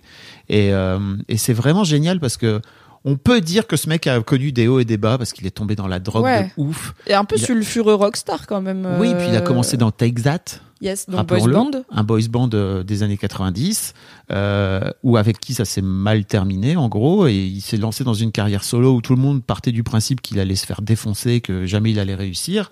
Et en fait, au fil de l'eau, il a réussi à sortir un petit peu du du, du- du- de l'anonymat en tout cas. Ça a cartonné. En fait, il est devenu une méga star et il est devenu en fait une méga star. Ça, je l'avais moins, tu vois, à l'époque, parce que bon, il y avait pas Internet et il y avait moins euh, les réseaux sociaux, etc. Mais en gros, il était détesté aux États-Unis, au, au UK pour le coup, et adulé à peu près partout ailleurs en Europe, quoi. Mais en plus, je sais qu'au Royaume-Uni, ils ont une, un rapport aux tabloïds et à la presse people euh, Ouais. très spécial et tout, dans les, bah, dans les années 90-2000 euh, spécifiquement. Et que de par euh, le fait qu'il était un peu rockstar, un peu bad boy, il y a aussi des trucs qui, des fois, ont été montés en épingle. Enfin, je me souviens qu'un jour, euh, Hugh Grant, a- les tabloïds ont sorti que Hugh Grant avait fait appel au service d'une prostituée. Bon, on peut avoir l'avis qu'on veut sur le travail Mm. du sexe, mais je pense que c'était pas ça le sujet. Et peut-être qu'il était marié, enfin peut-être que c'était de l'infidélité, mais en soi on s'en fout. Mais c'était la huitième guerre mondiale, tu vois. C'était genre la réputation de Hugh Ouais. Grant ne s'en remettra jamais. Et je pense qu'il y a de ça aussi, c'est que Robbie Williams, il était pas mal traqué par la presse people de son Bah, propre pays, quoi. Et notamment, il raconte dans ce docu qu'il a vécu une histoire d'amour avec Jerry Halliwell. J'avais complètement zappé, donc une des Spice Girls. La rousse des Spice Girls. la rouquine. Et qui est aujourd'hui mariée au gars euh, au boss de, de l'écurie Red Bull d'ailleurs qu'on voit dans qu'on voit, qu'on voit dans Formula One très régulièrement. Elle est là. Coucou. Et, euh, et en fait je savais pas mais ils avaient eu une vraie histoire et apparemment il y a un paparazzi qui lui aurait parce qu'ils étaient traqués en permanence pour le coup tu vois Mm. c'était vraiment le couple de pop stars euh, incroyable Ah quoi. ouais, les Spice Girls et tout. euh, Ouais. ouais. Et, euh, et en fait, il y a un paparazzi qui lui a dit que euh, il avait, il était là, il était présent à la demande de Jerry Halliwell et que en gros, bah lui, il disait bah. pff, en fait, euh, moi, je lui faisais plus confiance et en fait, ça a flingué leur couple. Il dit aujourd'hui, je sais même pas si c'était vrai ou pas, Bah mais ouais. peu importe. Le verre était dans la pomme et c'était cuit, quoi. Écoute, j'ai trouvé ça, j'ai trouvé ce, ce docu d'une sincérité et d'une euh, puissance, surtout de revoir toute l'histoire de ce mec. Et effectivement, si t'as pas connu le phénomène La période de Robbie Williams. que ça ouais. pouvait être à l'époque, et moi je me souviens vraiment que, enfin, tu vois, j'avais le CD de ces concerts live parce qu'il a une pêche. Euh, J'adorais ça, et en fait, ça m'a fait beaucoup de bien. Et il y a, ils ont sorti également le, en même temps le concert que tu peux revoir. Euh, c'est trop bien. Franchement, c'est trop bien. Si, Il, il est un peu bête de scène en plus. euh, Il a, énorme. c'est pas. euh, alors, no offense, ça j'adore, mais c'est pas Ed Sheeran quoi, Non. qui est là avec sa guitare. C'est Non, non, le mec est, est un Ça tueur pulse. sur scène. Et, et il raconte la tournée, il raconte. alors, effectivement, je, je, je l'ai zappé, mais à quel point il est tombé dans la drogue. Et c'est hyper dur pour lui de re-regarder ces images. Euh, parce qu'il dit, putain, là, on est vraiment dans une période ultra sale. Et il se regarde, il dit, il fait, tu vois, il fait pause, il dit, tu vois, là, le regard, il dit, putain, là, je suis pas là, là, tu vois, Ouais. à l'époque et tout. Enfin, c'est super dur. Et c'est super émouvant de le voir aujourd'hui, revoir ce truc-là c'est trop touchant aussi parce qu'il y a sa fille qui est là, qui a, je crois, 10, 12 ans, tu vois, peut-être, et qui vient en disant, je peux venir voir. Il est là, non, non, non, tu vas pas regarder ça parce que Non, ça, on regardera chaud. Plus- quand plus papa quand tu t'expliquera. plus grande et tout, euh, machin. Et euh, bon, bref, c'est. hum, J'ai adoré. C'est en 5-6 épisodes, je crois. Donc, euh, mini-série. C'est trop cool. Et en fait, je savais pas non plus, mais il remonte sur scène apparemment. Donc, euh, what the fuck. Bah pour moi, il avait un peu jamais arrêté, je t'avoue. euh, Bon, je suis pas très au courant de l'actualité musicale, mais mais oui, c'est Bah, il avait disparu de, de la scène. Voilà, mais pour moi, il Swift, à quoi. tourner. Oui, bah oui, c'est pas Taylor Swift, mais il continue à tourner en mode valeur sûre, tu vois. Mm. Billiste, Robbie Williams, un peu indétrônable tant qu'il fait pas de dinguerie ou qu'il a pas un sale bail qui sort sur euh, des choses qu'il aurait faites. Voilà, il va remplir des salles. euh, La mère de mon amoureux est fan. Et là, il est beau et tout.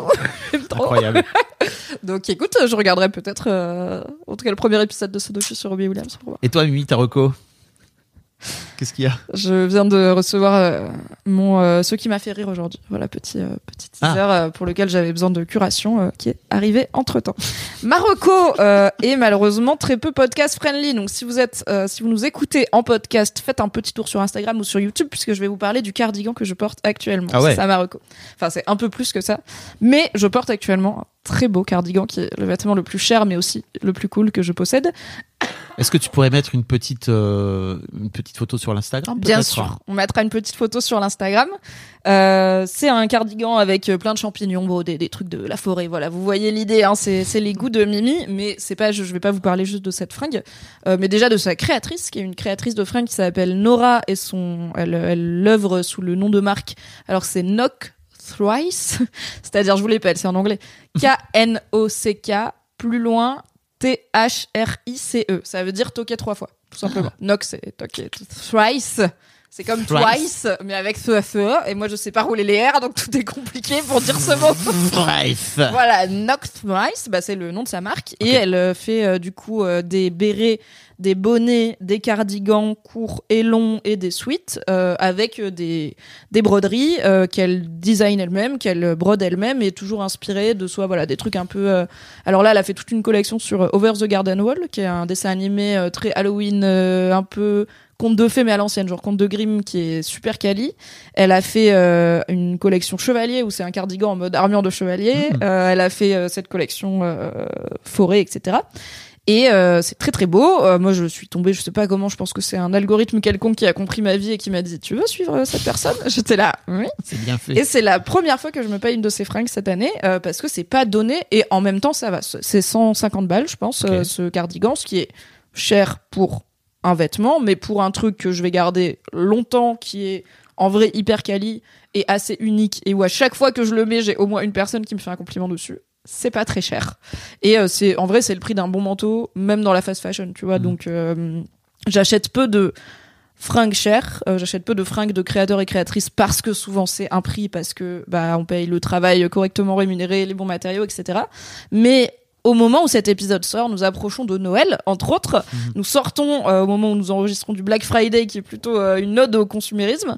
Et je me suis dit, c'est peut-être l'occasion, euh, en reco, de vous dire, allez faire un tour du côté des petits créateurs et créatrices, des petits gens partout sur Internet. Alors il y a Etsy, qui est un site euh, très connu pour euh, retrouver des gens qui créent des choses eux-mêmes avec leurs petites mains. Normalement, après des fois il y a un peu des arnaques et tout, donc euh, mais s'il y a des bons avis sur la boutique et tout, généralement c'est bien. Et il y a plein de sites divers et variés, vous pouvez retrouver des gens qui créent des choses avec leurs petites mains. Et je trouve que ça a vraiment euh, un charme et un côté, tu vois, genre ce truc, il a, ce cardigan, il a une histoire. J'ai deux petites tasses roses en céramique chez moi qui pour le coup sont tout con. C'est des petites tasses roses en céramique, mais c'est ma petite sœur qui a été à un marché en Belgique où il y avait une créatrice qui faisait des trucs et du coup elle a vu les tasses, ça lui a fait penser à moi. Elle en a pris deux pour qu'il y en ait une pour mon mec et tout. Donc en fait, ces petites tasses roses, elles sont sûrement que j'aurais pu acheter les mêmes à Maison du Monde, tu vois, mais elles auraient pas d'histoire. Elles seraient juste genre ah ouais, c'est des tasses qui sont jolies quoi. Donc euh, voilà, c'est un medley reco. Donner leur chance à des gens qui ne sont pas dans euh, les mégalopoles de la fast fashion euh, et de, de la consommation de masse. Et aussi, euh, c'est cool les objets qui ont une histoire. Tu veux qu'on mette un petit thread sur, sur, Ah ouais. sur le Discord pour Ah que ouais. les gens partagent Oui, alors partagez bien sûr les créateurs et créatrices de trucs qui vous plaisent, mais aussi vous-même. Si vous avez une Voilà. petite boutique, vous faites des trucs et tout, que ça soit, enfin tout, n'importe quoi. Allez-y, Donc on faites vous votre mettra euh, dans le Discord où vous créerez un thread à part. hein. Tout à fait. Pas, pas- pas lié à cet épisode, donc, mais comme ça, euh, voilà, Voilà. on a ça quoi. Très bonne idée, Fabrice. Voilà, euh, je me permets. hein. C'était Marocco. Très bien. Petit follow-up juste en passant pour euh, For All Mankind qui est sorti. Yes. La saison 4 est sortie. Yes. Ça se passe sur Mars. C'est incroyable. J'ai vu les deux premiers épisodes. C'est dingo. N'hésitez pas à y aller. Tip top. T'as regardé? Non, pas du tout. Mais j'ai regardé le, j'ai re-regardé, j'ai réessayé. Ouais. J'ai regardé l'épisode 1 de la saison 1 Ouais. avec ma grande sœur en plus qui est spéc- qui a travaillé en astrophysique et tout. On a bien aimé. J'ai plus jamais repensé. Vraiment. Même le lendemain, on était là avec mon mec en se disant qu'est-ce qu'on Ouais. pourrait regarder? Qu'est-ce qu'on a regardé? Et il y en a pas un qui s'est dit bah on a qu'à regarder l'épisode 2 du truc qu'on a commencé hier, tu vois, c'est trop bizarre. Tu sais, la saison 1, elle met un peu de temps à démarrer. Et en fait, pour moi, ça commence à devenir intéressant quand ils font rentrer les, les meufs dans le. bah ouais ouais, je vois mais parce que j'avais regardé 2 3 Oui, 4 ouais, ouais, ouais. on verra on verra. Ouais, ouais. On verra mais ouais. I tried. Du cul? Putain, Du ouais. Du cul? Vas-y, il est là le C'est jeu. l'heure du cul avec Disculton. Le jeu des questions cul, créé et édité par Merci beaucoup. Alors, sa- sachez que de ce fait-là, Disculton traîne en permanence dans mon salon. hein. C'est comme un dos. Bah, j'espère que ça te fait des, des soirées cool. Euh... J'allais faire une vanne sur tes filles, mais peut-être pas. Non, bah oui, oui. Non, mais j'allais dire comme ça, elles, euh, elles, ça leur fait des soirées pyjama, tu vois, où elles peuvent parler de trucs, euh, mais entre elles. Pas, euh, mais peut-être elles ont pas encore vécu beaucoup. Ouais. Complète la phrase. Je me sens en sécurité, en confiance quand? Ok. Incroyable. En vrai, le premier truc qui me vient, c'est quand la personne euh, communique, euh, mais euh, même au niveau bêta qui exprime des bruits, des parce qu'on parle de sexualité. Hein. Donc, et j'ai vraiment j'ai énormément de mal avec les, les, les mecs, enfin, énormément de mal. C'est vraiment des partenaires compliqués pour moi, c'est compliqué pour moi de m'épanouir avec.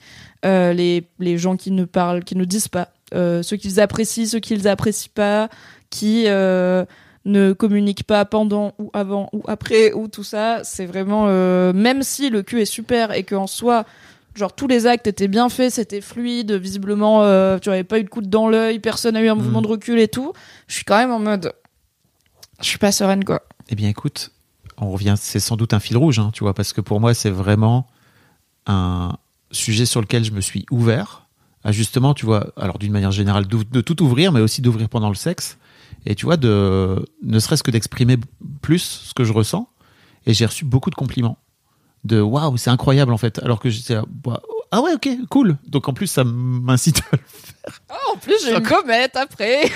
Non mais c'est vrai, bah cool oui, aussi. non, mais c'est bien de le valoriser. bien. Bah oui. Et en fait, je, je- bah, pour ma part, c'est exactement pareil. quoi. C'est-à-dire que moi, j'ai vraiment besoin d'avoir quelqu'un qui me dit euh, comment ça se passe pour elle et comment ça se passe euh, d'une manière générale. Quoi, tu vois, Euh, est-ce que est-ce que ceci euh, te convient? Enfin, tu vois. Et Cet acte est-il plaisant? Oui, non, peut mieux faire. quid? Donnez une note sur 5 sur ce, à propos de ce Covid, s'il vous plaît. Quid de non? J'adore ce bouton. Merci beaucoup pour votre réponse. Avec des smileys sourire et sourire pas. Euh, Oui, comme une- dans les toilettes. Oui. Êtes-vous satisfait de notre Et vous- service? Et vous pensez de ce Covid Euh, J'ai une vraie question quand tu dis, parce que je sais que, étant une meuf hétéro, euh, j'ai ce vrai problème de euh, les dans les codes de la sexualité hétéro, Ouais. les mecs font pas de bruit et les meufs font Ouais. du bruit. Donc, euh, je suis pas étonnée d'être tombée sur beaucoup de mecs qui, non seulement, alors qu'ils n'en parlent pas certes, mais qui ne font même pas de bruit, Oui. parfois des fois zéro silence total pendant quoi. À quel point de ton expérience personnelle, quand est-ce que ça t'est tombé sur des meufs vraiment silencieuses ou est-ce que c'est plus genre ok elles font des bruits pendant parce qu'entre guillemets euh, elles ont appris que on fait des bruits pendant mais par contre elles arrivent pas à en parler genre à verbaliser avec des mots quoi. Euh, alors, j'ai pas rencontré. Je crois que j'ai pas rencontré beaucoup de meufs qui jouaient. Tu sais le oh oui oh, oui euh, ouh, ah tu vois vraiment où ça se Oui. ça se voit quoi. Euh, ouais ouais j'ai rencontré des femmes qui qui ne voulaient pas parler et qui étaient là chut genre tu vois qui étaient là ta gueule ta gueule juste Yes. euh, ferme-la c'est là ok Il y a des gens qui parlent pas pendant quoi. et, et en fait, moi, ça me perturbe un peu parce que j'aime bien savoir, et tu sans pour autant, euh, tu vois, demander à chaque fois de remplir une note, euh, enfin, justement, tu vois, de dire, alors là, juste, euh, Donne-lui un clicker. c'est cool là ou pas Tu vois, non mais voilà, est-ce que ça te va là ou pas? Plus haut, plus bas? Hum, Dis-moi, enfin, tu vois. Ok donc pour toi il suffit pas enfin il faut vraiment de la verbalisation quoi. Pas juste montrer qu'on apprécie mais vers quel Bah, m- toi t'as besoin que ça il y ait des mots Bah, montrer, euh, en fait, si, si la Parce que per- tu vois, tu peux, bah, tu si vois, ce truc personne- de est-ce que oui, en haut, plus, enfin, plus haut, plus bas, plus à gauche, plus à droite, bah, la meuf, elle peut se dire, mec, de toute évidence, si je te dis rien, pas de nouvelle, bonne nouvelle. Si je te Oui, oui, recalibre pas, c'est que t'es bien. Si j'ai l'air de kiffer, c'est que je kiffe. Mais je vais si- pas te dire, ah oui, je kiffe. Genre, Mais tu si as l'info. si elle me dit ça, c'est cool. Oui, mais du coup, il faut qu'elle te Oui, dise ça, ça. quoi. Oui. Oui, parce que sinon, euh, mais c'est sans doute une forme de contrôle, hein, tu vois, de besoin de Bah, contrôle. Oui, et- aussi d'être rassuré, tu vois. De est-ce que c'est bien ce que je fais Ouais. Est-ce qu'elle fait pas semblant Est-ce qu'elle est pas en a- train de se forcer Est-ce que elle simule pas Enfin, tu vois, de, est-ce que on est sûr que tout le monde passe un bon moment Oui, c'est Mais ça. y a Du tellement. coup, il y a des gens pour qui c'est stressant, genre arrête de me demander si je suis sûre. euh. Non, Moi, mais je tu sais, il y, a des- il y a des femmes qui, par exemple, ne supportent pas qu'on leur caresse trop le clitoris, quoi, tu vois. Et ça, bah, ça- tu peux pas le savoir, quoi, tu vois. Si, euh, tu peux pas l'inventer, quoi.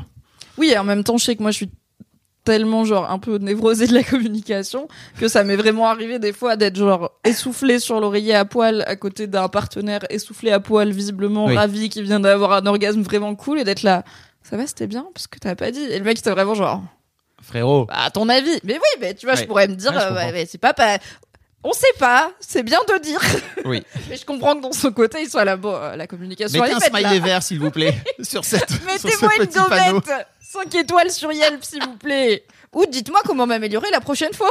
Je le ferai avec grand plaisir. Merci pour ce feedback. Ah, de traîner avec nous, vraiment. C'est bizarre, hein. Oui. C'est bien de s'en rappeler des fois. Ah bah, je crois que le reste du monde me le rappelle en permanence. Bon, écoute, c'était une question du cul à rondement mené. Voilà. Oui. Euh, Bah. Car on est plutôt d'accord et Oui. quoi. Plus croustillant, la prochaine fois peut-être. Oui. Les fils Ouais. Euh, et tu vois, euh, je, je suis toujours chamboulé par euh, ce que tu m'as dit tout à l'heure. hein, donc, merci. merci en même temps. c'est chiant, à- c'est chiant à regarder, quoi. C'est chiant à voir.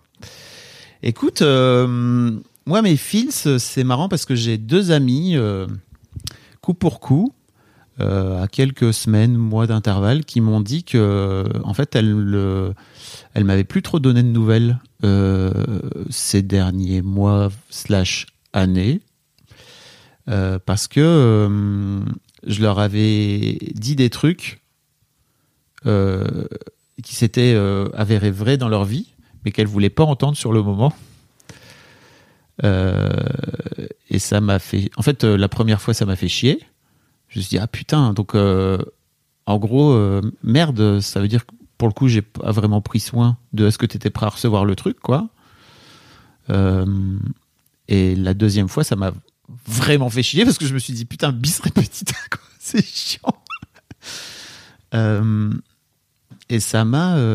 tu vois, j'oscille vraiment entre.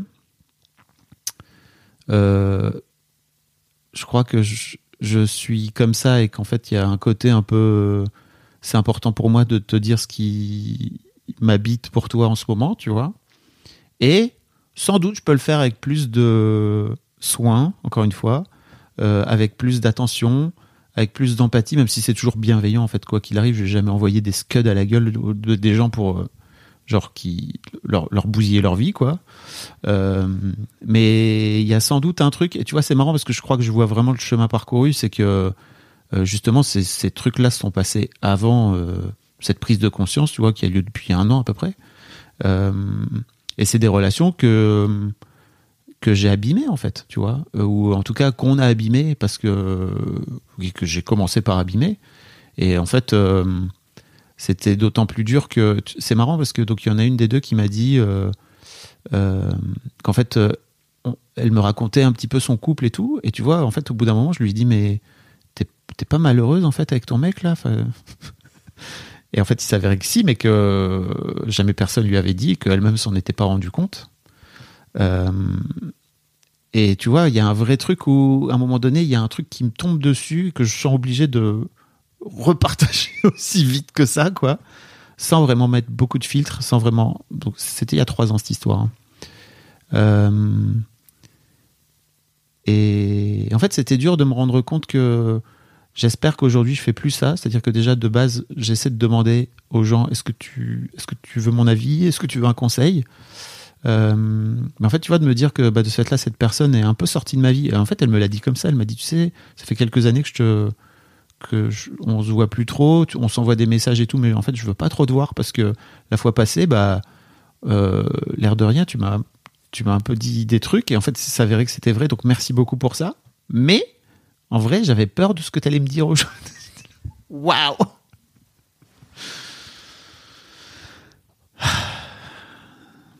Je comprends complètement ce que veulent dire euh, ces personnes, puisque je te l'ai déjà dit. Et du coup, je. Parce que je te l'ai déjà dit, ça m'est arrivé aussi parfois de. Je me souviens que. Il y a quelque temps, je t'ai dit, c'est compliqué parfois en ce moment pour moi de t'apporter des problèmes que je peux avoir parce que j'ai l'impression que t'es pas dans une démarche où t'es à égalité envers moi. T'es dans un truc de. Alors, on avait déjà parlé du fait que t'es un, comme on dit, t'es un problème solver. Donc, quand t'apportes un problème, ton premier réflexe, ça va être d'essayer de trouver une solution. Et ça peut, et parfois, on apporte un problème juste pour d'abord avoir de l'empathie et du pas de patte, et après les solutions. Ou alors, on connaît déjà les solutions, mais on n'a pas l'énergie ou machin, ou voilà, plein de, de raisons. Donc, il y a un il y a de ça. Euh, mais je, je sais plus comment je l'avais formulé, mais je t'avais dit, en gros, ouais, j'ai l'impression que t'es en posture de coach ou de psy et pas en posture de mon ami. Et tu m'avais dit, euh, bah oui, mais en fait, j'ai l'impression que c'est quand j'agis comme ça, genre je te tire vers le haut ou je, j'essaye de faire sortir le meilleur de toi-même et tout. Et je t'ai dit oui, mais j'ai pas envie que tu me tires vers le haut, j'ai envie que tu sois mon ami. Et parfois, être mon ami, c'est pas essayer de me faire être la meilleure version de moi-même, mais me dire la version de toi qui est là, c'est déjà très bien, pas de patte, câlin, et on s'occupera du reste demain. Et en fait, je te l'ai dit et tu l'as très bien entendu. Et depuis, c'est bon. Donc, je suis aussi en mode, en fait, girls, genre, euh, pourquoi vous lui avez pas dit? Parce que on peut partir. Ok, on peut, dé- on peut, dé- on peut déterminer que peut-être tu n'as pas assez pris soin de la relation puisque t'as pas assez pris le temps de te demander est-ce que cette personne est prête et réceptive à ce que là j'ai envie de lui dire. Et aussi pourquoi j'ai envie de lui dire avec autant d'urgence, tu vois. Euh, mais elles, elles ont pas pris soin de la relation parce que le jour où t'as fait un truc qui les a chamboulées en négatif, bah elles te l'ont pas dit. Et elles ont juste, elles sont juste sorties de ta vie en semi-ghosting sans, en fait, à un moment, te prendre en cas Dieu et te dire, en vrai, quand t'as fait ça, genre, et que je me suis rendu compte que c'était vrai, ça m'a vraiment fait chier. Et du coup, j'ai peur de te voir parce que j'ai peur que tu m'apportes des chamboulements que je suis pas prête à avoir dans ma vie. Le truc, c'est que, guess what? T'es pas con. Si je- quand je t'ai dit, là, j'ai pas envie d'être chamboulax, t'étais là, ok, cool, on va manger des girolles, tu vois. Enfin, J'ai fait non, t'es capable de faire ça, quoi. j'ai comme un truc à te dire. C'était Tu intéressant vois, parce que je suis la basse. Vraiment, les meufs, il y avait une solution. Alors, peut-être qu'il y a 3-4 ans, tu aurais été moins prêt à l'entendre. Et j'entends qu'elles-mêmes, elles ont dû mettre du temps à percuter que c'était ça le problème. Mais, bah, non, je les blâme. c'est long, plusieurs années, tu Je, vois. leur- genre. je les blâme pas, clairement, tu vois. C'est, c'est, Moi, un peu. ok, mais pas moi parce que en fait, euh, c'est à moi de faire. euh, En fait, je pars du principe que c'est pour le coup à moi de faire attention. Euh, Oui, mais c'est, à- euh, c'est- c'est- pour moi, les et deux moi- sont vrais, Et à moi d'évoluer, quoi. C'est à toi vois. de faire attention à comment tu dis les choses et pourquoi tu dis les choses, mais c'est à chacun, quand on est blessé par quelqu'un qu'on aime et qu'on a envie de soigner, de garder cette relation, bah la première étape pour la soigner, c'est de dire, hey, quand t'as fait ça, ça m'a blessé Mm. ou je l'ai vécu en tout cas en négatif. Pourrais-tu ne plus le faire? Et tu vois, de temps c'est en temps- 1, quoi. tu vois, de temps en temps, ça m'arrive encore où je sens qu'il y a une- un truc qui me, qui me percute. Euh, alors, souvent, ça me concerne en plus, donc ça, c'est cool. Tu vois, quand c'est de moi à moi, c'est super. Mais en fait, quand ça concerne quelqu'un d'autre, je sens que c'est très dur pour moi de de pas lui dire, tu vois, parce qu'en Oui, fait, de le peu- garder à l'intérieur, genre. Peut-être quitte-le. Quoi Qui dit ça Mais je pense que, en plus, franchement, euh, d'autant plus dans la commune du Fab et Mimichaud, qui est quand même pas mal composée, je pense, de personnes euh, à vague tendance euh, féministe, ça arrive vraiment hyper souvent d'être face à quelqu'un qui te raconte sa vie où t'es là. Eh, t'es vraiment pas obligé de subir tout ça. hein. Il y a vraiment un autre monde qui est possible en trois étapes simples sans sortir de chez toi. C'est waouh. Et, euh, et, et c'est et ça part d'une bonne intention. Mais euh, il y a des façons d'amener et de dire les choses. Mais le truc c'est que il suffit de te le dire et en fait t'es complètement capable de trouver et de construire ces façons avec la personne. Donc je les blâme pas. Genre euh, très bien si votre relation reprend et tout c'est cool. Hein. Mais je trouve ça un peu facile de dire bah c'est toi qui as fait un truc qui m'a perturbé. Donc j'ai Elle, elle- en fait, c'était je pas- sor- je suis sor- c'était je un- t'ai sorti de ma C'était vie. pas un reproche, hein, tu vois. C'était vraiment pas présenté comme un reproche. Pour le coup, Ouais, quand- mais toi tu le prends, hein, euh, c'est moi qui dois changer, etc. Ouais. C'est les deux. Enfin, pour moi, il y a. Bah, t- en fait, toi, t'as. Moi, je vais, t'entends moi, je vais prendre mon bout. Bah, J'espère qu'elles, elles vont prendre leur bout, qui est peut-être que si j'avais dit ça à Fab il y a trois ans ou deux ans et demi, bah, en fait, il l'aurait entendu et, et après on ferait une super émission, et ce serait super. Maybe. Alright. Good Et feels. toi Euh, Moi, mes fils, c'est la famille de mon mec. Écoute, j'ai passé un peu de temps chez la famille de mon mec récemment, puisque c'était l'anniversaire de sa sœur. Et euh, alors, il y a, mon mec a une petite famille euh, nucléaire, puisqu'il a sa mère et sa sœur. Et euh, bon, il a euh, factuellement des tantes, des cousins, des machins, mais voilà, c'est pas une famille euh, qui se réunit beaucoup. Donc, quand je dis sa famille, c'est vraiment son cercle proche, tout comme moi. Je vais, quand je dis ma famille, c'est surtout mes parents et mes sœurs. Et je fais pas les cousinades, les Noëls à 50 avec le tonton raciste et tout. Le tonton raciste, il est pas invité, c'est très simple. Donc, euh, donc euh, c'est une petite famille, mais une famille très soudée. Et, euh, et je trouve, je suis toujours super émue de la façon dont ils s'aiment et dont donc Mm. mon mec, sa sœur et sa mère, et dont il y a un lien entre eux qui est hyper sain. Et je pense que il y a beaucoup plus de transparence dans le sens où je pense que ils se connaissent vraiment en tant que personne et pas juste en tant que tu es ma mère, je suis ton fils, tu es ma sœur, machin. Euh, et dans les deux sens, dans le sens où je pense que la mère de Val, du coup mon, mon amoureux, sait plus qui est son fils que ma mère sait qui je suis parce que ma mère elle a plus une façade de moi, tu vois. Et elle, elle est plus elle-même avec son fils que ma mère est elle-même en tant que personne avec nous, tu vois. Incroyable. C'est tout un truc. Et, euh, et je trouve Et- toujours ça hyper touchant. Enfin, alors, en fait, c'est Attends, excuse-moi, mais est-ce Oui. que de ce fait-là, ton chéri, il est plus lui-même avec sa mère? Il est plus lui-même avec sa mère que je le suis avec la mienne. Oui, oui, oui, oui. En fait, c'est la vulnérabilité, le mot. Voilà. Ils Ah sont bon En vulnérabilité Ah dans bon cette famille, tout simplement. Et toi, Non, moi mais j'étais là. Pourquoi je galère à euh, formuler un truc où il y a un mot pour ça Voilà. Enfin Vulnérabilité. La, la vulnérable. La quoi Il y a plus de vulnérabilité dans cette chouette petite famille euh, que dans la mienne. Incroyable. Et euh, c'est un chemin sur lequel je suis. On parle beaucoup de chemin finalement dans cette, cette émission. Euh, c'est aussi un chemin dans lequel j'évolue euh, dans ma belle crise de la trentaine de comment remettre, enfin en tout cas mettre, réinjecter plus de vulnérabilité dans mes relations avec ma famille, avec euh, mes parents, etc. Et euh, je trouve ça trop touchant de voir à quel point euh, bah, il y a un côté, tu vois, c'est possible. Ça peut ressembler à ça. C'est vraiment cool. C'est pas euh, malsain, j'ai envie de dire. Il y a pas le côté genre ta mère c'est ta pote. Et enfin, il y a quand même ce truc de mère-fils, tu vois. Il y a, il y a une certaine forme Parce de que pudeur, de limite et tu tout. projettes, tu projettes ça là-dessus? Bah moi, quand j'étais ado, les gens que je connaissais qui étaient très proches de leurs parents, c'était un peu ça. C'était un Ah. peu mère-copine, mais du coup avec peut-être pas le pas le pareil. truc hein. un peu sain, tu vois, hiérarchique quand même. Enfin, je sais pas comment dire. Pour mais... c'est un autre masque. Oui, aussi, ouais. C'est un autre jeu, tu vois. Mais tu vois, là, c'est des... maintenant tout le monde est adulte, donc on pourrait se dire, bah, tu peux, je sais pas, être pote. C'est à la fin, c'est une adulte et un adulte. Peut-être qu'il pourrait être pote, mais c'est quand même sa mère et le fils. Donc il y a ce truc de c'est une relation qui reste une relation familiale, où bah pareil avec entre le frère et la sœur, euh, ils se chamaillent comme un frère et une sœur et tout, mais où il y a un Ouais, je dis ouais, un amour sincère et une vulnérabilité sincère sur euh, voilà les et y compris quand je suis là, qui est aussi euh, alors bien sûr que c'est un peu différent quand ils sont que tous les trois, mais euh, quand je suis là ou quand le compagnon de sa sœur est là ou quoi, il- ça change pas en fait. Il y a aussi ce ils se ils me font le cadeau d'être vulnérable quand je suis là aussi et de et d'apprécier que je sois là pour euh, parce qu'aussi bah du coup ça fait des discussions deep genre euh, des grosses discussions deep avec sa mère euh, sur sa vie, sur la mienne, euh, sur euh, la thérapie, la santé mentale, enfin plein de choses, sur même des choses qu'elle a pu vivre euh, dans sa vie amoureuse, dans sa vie de mère, dans sa vie de femme et tout. Et c'est vraiment très, enfin je me sens vraiment privilégiée, tu vois, de- d'avoir accès à tout ça. Et, et d'être bienvenue dans ces moments aussi où des fois c'est juste elle et son fils ou elle et sa fille qui parlent euh, à cœur ouvert euh, pendant 20 minutes et moi je suis là à côté avec ma bière en mode c'est trop beau, j'en plus, c'est trop mignon. Ils sont trop choux. Je suis très heureux pour toi que tu aies une figure maternelle, euh, tu vois, qui change de, de la figure maternelle qui est ta mère autour de toi. Parce que ça donne deux sons de cloche, quoi, tu vois, Oui, différents. c'est une autre façon d'être Ouais. mère et de relationner avec des enfants euh, qui, bah ouais, sa fille, elle a 30 ans, donc elle a mon âge, quoi. Après, euh, genre, par rapport à ce que tu disais sur le côté copine, tu vois, mère-fille, ça peut se jouer aussi en tant qu'adulte, hein, tu vois. Oui, oui, carrément. C'est ça. Il y a, y a y a des, comment dire, il y a des, il y a des jeux comme ça entre mère-fille, père, père-fils, etc. Où tu finis par ne plus savoir qui est le grand, qui est le petit, quoi. Tu vois? Oui, et je pense que ça peut se faire. Bizarre. Ouais, et en même temps, je trouve que c'est sain. Tu vois, je pense que, bah, la, tu vois, par exemple, enfin, je pense que c'est sain d'apprendre de ses enfants aussi. Mm. Et par exemple, bah, je pense que euh, la fille euh, de, du coup, la, la sœur de mon mec, et a plus de bail sur le féminisme. Euh, que sa mère, Ouais. en partie parce qu'elle a lu Mademoiselle beaucoup. Euh, bisous Charlotte. Et, euh, et du coup, je pense qu'elle lui a appris plein de et, et, et transmis plein de choses et elle a élargi ses horizons de Bien plein de sûr. façons, tu vois.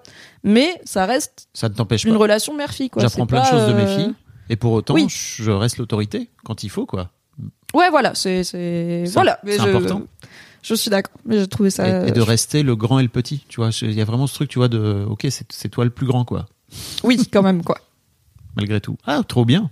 Mais c'était chou. C'était un chouette petit séjour. Et ça t'aide, tu trouves, dans ton propre chemin, toi, vers euh, la vulnérabilité, de, de, de, les, de le voir finalement en action, quoi? Oui, forcément, je pense que chaque occasion de voir une forme d'être vulnérable, ça aide à se représenter euh, comment faire, à quoi ça peut ressembler et tout. Euh, et ça me montre aussi, bah voilà, est-ce que ça, je serais à l'aise avec tout ça? Est-ce qu'il y a des choses avec lesquelles je serais moins à l'aise? Euh, Est-ce qu'il y a quand même, tiens, tel, sur telle dynamique, je vois que c'est encore un peu, un peu tendu, qu'il y a encore un peu des squelettes dans le placard et tout. Donc, euh, donc oui, et puis, bah, tout simplement, j'ai pas. euh, pour le coup, moi, je fréquente surtout des gens de mon âge, de la trentaine, et je connais pas beaucoup de femmes plus âgées. Donc, euh, au-delà de une façon d'être mère différente de celle que je connais, c'est aussi en vrai, je traite pas beaucoup avec des femmes de, soix- de la petite soixantaine, tu vois. Donc, c'est cool aussi de voir euh, c'est quoi sa réalité et sa vie de femme à elle, au-delà de Trop bien. sa vie de mère, quoi. Et c'est vrai que t'as pas forcément ce contact-là avec ta mère. Enfin, en tout cas, ce, ce genre de discussion euh, avec ta On mère. y travaille. Hmm. On l'a fait euh, cet été, avant que j'aille faire du VTT dans la forêt avec le daron. Trop bien. Bravo. Voilà. Qu'est-ce Euh, qui t'a fait rire, Fab Flo Oh là là. On finit sur du rire. Oui. Alors, c'est une vieille vidéo Très de l'internet, mais qui m'est revenue en pleine gueule. Très bien. euh, à, à une occasion que je vais raconter juste après. C'est ce fameux moment Je mets mon casque. que je vais vous passer. euh, que vous avez peut-être déjà vu parce que c'est une vidéo en vrai assez connue. Si vous l'avez jamais vue, c'est le moment. Est-ce que c'est le moment où le poster du film de Pio Marmaille tombe sur Pio Marmaille pendant que j'interviewe Pio Marmaille? Non. Mais c'est arrivé. Mais ce une- n'est pas une vidéo virale. C'est une vieille rêve pour les gens qui ne l'ont pas. Mais effectivement, c'est une vidéo qui, a, euh, qui date d'il y a 5... Non, pas d'il y a 5 mois, les mecs.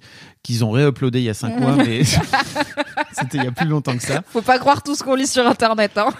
C'est euh, Nicole Kidman qui passe chez Jimmy Fallon et qui reparle de leur première Oui. euh, rencontre. Oui. Oui. Oui. Je- Ok. Oui. oui. où Jimmy Fallon se rencontre après coup qu'en fait c'était un date pour Nicole Kidman Qu'elle que- le draguait, qu'elle était en train de le draguer, qu'il avait un ticket avec Nicole fucking Kidman. qui à l'époque était vraiment dans genre les Superstar, plus belles euh. femmes du monde et tout, donc c'était il y a vraiment fort longtemps quoi.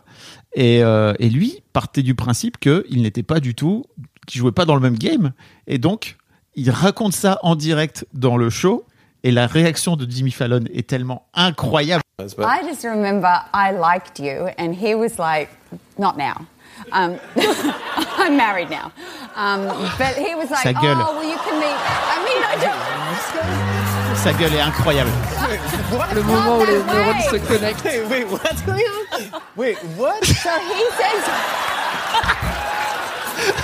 So Rick, our mutual friend, says, "Oh, Yeah. you know, Jimmy wants to meet you, and you can go over to his apartment, and da da da da." And I'm single, and I'm like, "Okay, yeah, cool." Wait, what? Yes.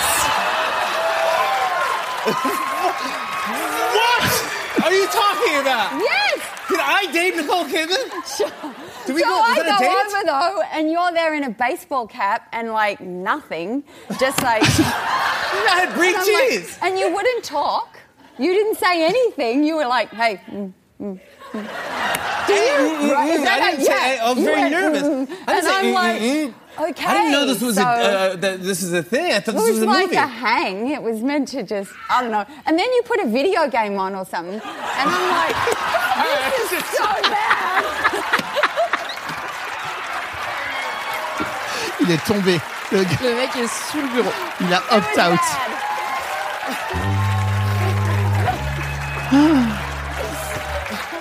C'est pour moi.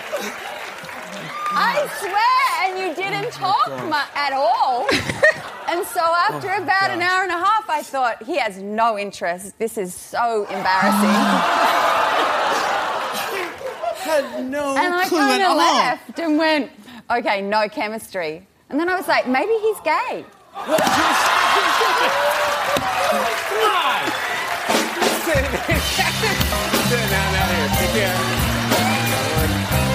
Ça On ne s'en lasse pas. ça dure 22 minutes. parce que après ils en rediscutent, etc. Bah oui. Enfin, parce Bah que faut faire l'émission au bout d'un moment. faut faire l'émission. C'est incroyable. Et en fait, pourquoi je vous reparle de cette vidéo? Parce que parce qu'il y a euh, deux ans, bientôt, euh, j'ai rencontré une meuf géniale sur OkCupid, avec qui ça c'est parti euh, direct en discussion, en blague, en machin, ça fusé de tous les sens, etc., etc. Euh, et tu vois, on parlait justement, de, elle se sentait pas prête à dater et tout, pas de problème, tu vois, elle me le dit assez rapidement, trop cool. Mais en attendant, on s'écrit tous les jours et plusieurs fois par jour. Et en fait, elle m'envoie des vocaux qui sont hilarants, la meuf est marrante comme tout et tout et tout. Et euh, je sais pas, peut-être un mois, un mois et demi plus tard, elle se décide à me dire, vas-y, viens, on se rencontre. En vrai, moi, je suis là. Yes, let's go, j'ai trop envie de te rencontrer. On passe une soirée géniale. On, je la raccompagne au métro. On s'embrasse sur euh, le quai de métro, enfin sur la bouche de métro, tu vois. Et tu sais, le baiser est ouf. Bang bang. Bang bang, comme tu dis.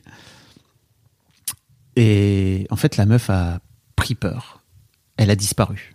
En mode Before Midnight. Un peu. Elle est partie. Et, euh, et sans vraiment m'expliquer en plus, tu vois. Donc, euh, ça m'a pas mal fait taffer, tu vois. La communication. Ouais, mais en même temps, je comprends, elle avait peur et tout. La meuf revient dans ma vie, elle repop, euh, genre euh, début juin, un truc comme ça. Comme un. Comme une fleur. Un peu.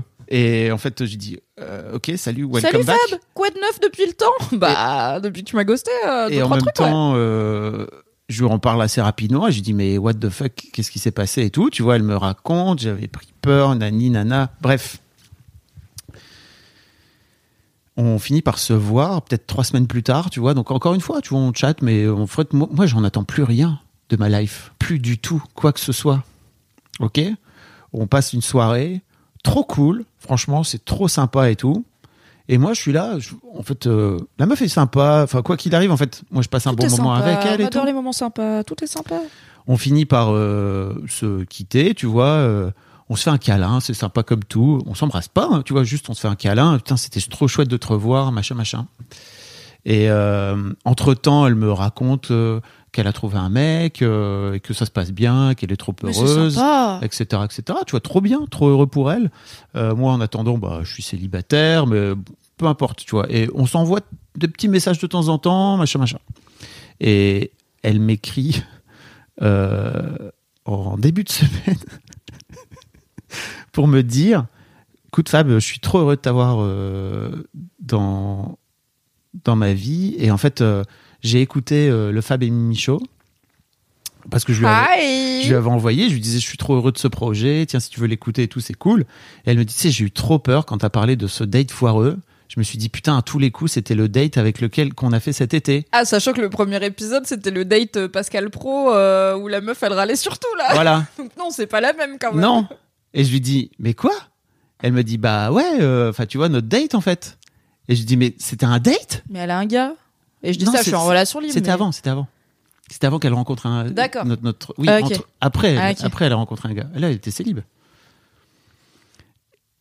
Et elle me dit, elle me dit, bah ouais, ouais, enfin ouais, c'était un date en fait, mais je savais pas trop. Enfin, j'étais un peu. Et moi, je disais, ah mais alors moi jamais j'ai eu le, le mémo que c'était Bah un ouais. date. Et, moi, puis c'est quoi la diff entre un date et juste deux personnes qui passent un moment cool? Et peut-être à la fin il y en a une qui roule des pelles à l'autre? Enfin, en fait ça devient un date si tu te roules des pelles à la fin, tu vois. Enfin, Bah, disons. que vous moi, savez déjà bien que vous vous entendez. Oui, mais pour bien. moi, il y a une intention. C'est-à-dire que, en vrai, pour, comme, comme j'y allais avec aucune intention de dater ou tu vois de séduire ou quoi que ce soit, moi j'étais juste dans un bon moment, quoi, tu vois. Oui, oui. Ce qui n'était Mais pas vu qu'elle, elle savait pourquoi elle a pas.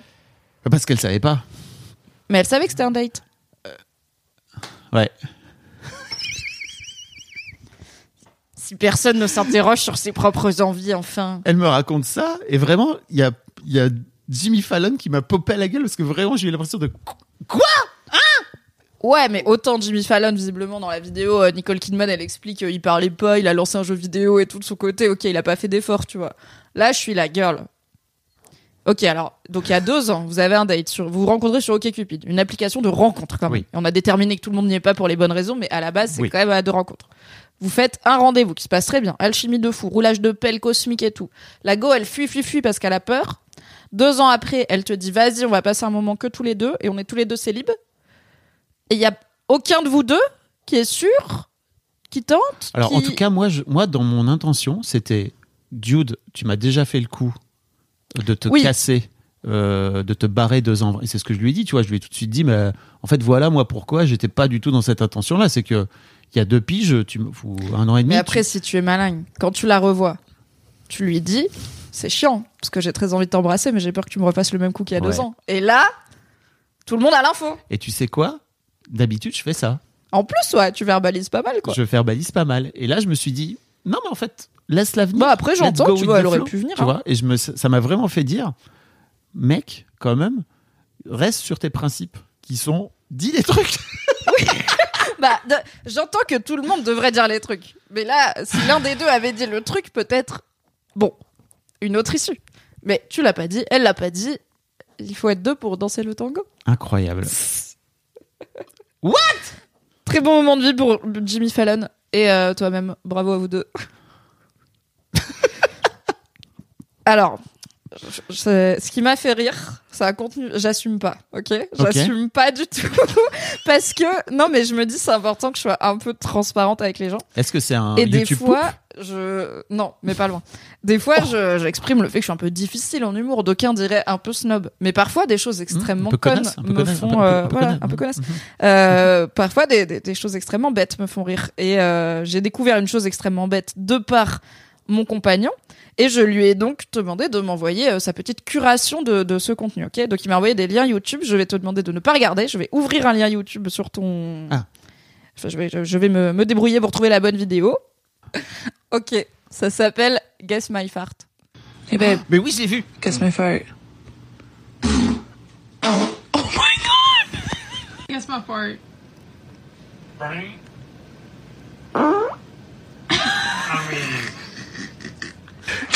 Shut up, guess my fart. Round two.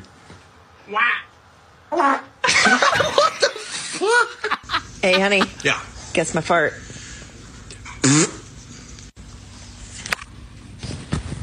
Oh my god. Guess my fart. Oh, incroyable. Internet. Hey, guess my fart. C'est fou. Vraiment la synchronisation. Hey guys, guess my fart. How about Ah ouais. you? C'est débile. Vraiment les humains. Donc ça s'appelle Guess My Fart. Qui C'est euh, devine mon prout. Euh, c'est une c'est un challenge, voilà un petit mème hein, comme on dit, euh, qui, qui arrive actuellement sur les internets vidéo puisque ça ne marche pas à l'écrit hein, comme mème. Et c'est tout simplement tu dis à quelqu'un devine quel devine quel bruit va faire mon prout. La personne fait un bruit prout compatible. Tu fais un prout et si c'est le même bruit, bravo, tu as gagné le droit d'être dans une compilation Guess My Fart compilation. Et moi j'ai de rire. Mon mec m'en a envoyé plusieurs. euh, je ne vais Bien pas sûr. toutes vous les infliger, mais euh, je lui ai demandé envoie-moi les meilleurs Guess My Fart parce que je vais en parler dans le Fab Mimi Show. Val. Il était ravi. Merci, Merci, Val. Val. Merci Internet. Merci et Internet. euh, voilà, tout ce qui est humour caca et tout, j'aime pas. Ah ouais mais un bon prout bien timé, c'est toujours oui. drôle. Alors, Bien timé ou et ou avec une, sono- une sonorité euh, rigolote, est-ce qu'on peut citer Louis C.K. bah, si tu veux. On peut, hein. On a déjà parlé de Nicolas Bedos, donc bon. Louis C.K. qui dit, donc, il y a un humoriste euh, euh, stand-upper aux États-Unis qui est très connu, mais qui est également connu, Mimi, parce que, Il s'est masturbé devant des femmes. voilà, hmm, euh, qui a dit P, c'est le truc le plus drôle parce que, un, ça sent mauvais, deux, ça fait un bruit de trompette, trois, ça sort du cul. Voilà. Mais c'est les prés, c'est toujours ça. drôle.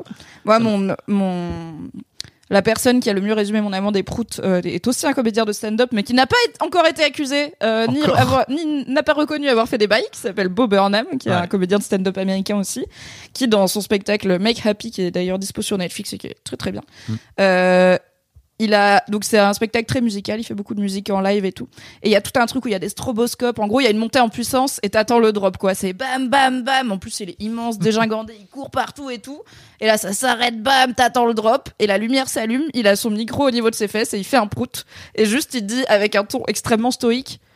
Original, ça veut pas dire que c'est bien, parce que juste ce prout, il est hilarant, Mm. et c'est mon prout préféré, je pense, de toute l'histoire de la comédie. Incroyable. Donc voilà, parfois, on rit aussi de choses bêtes comme Guess My Fart sur Internet.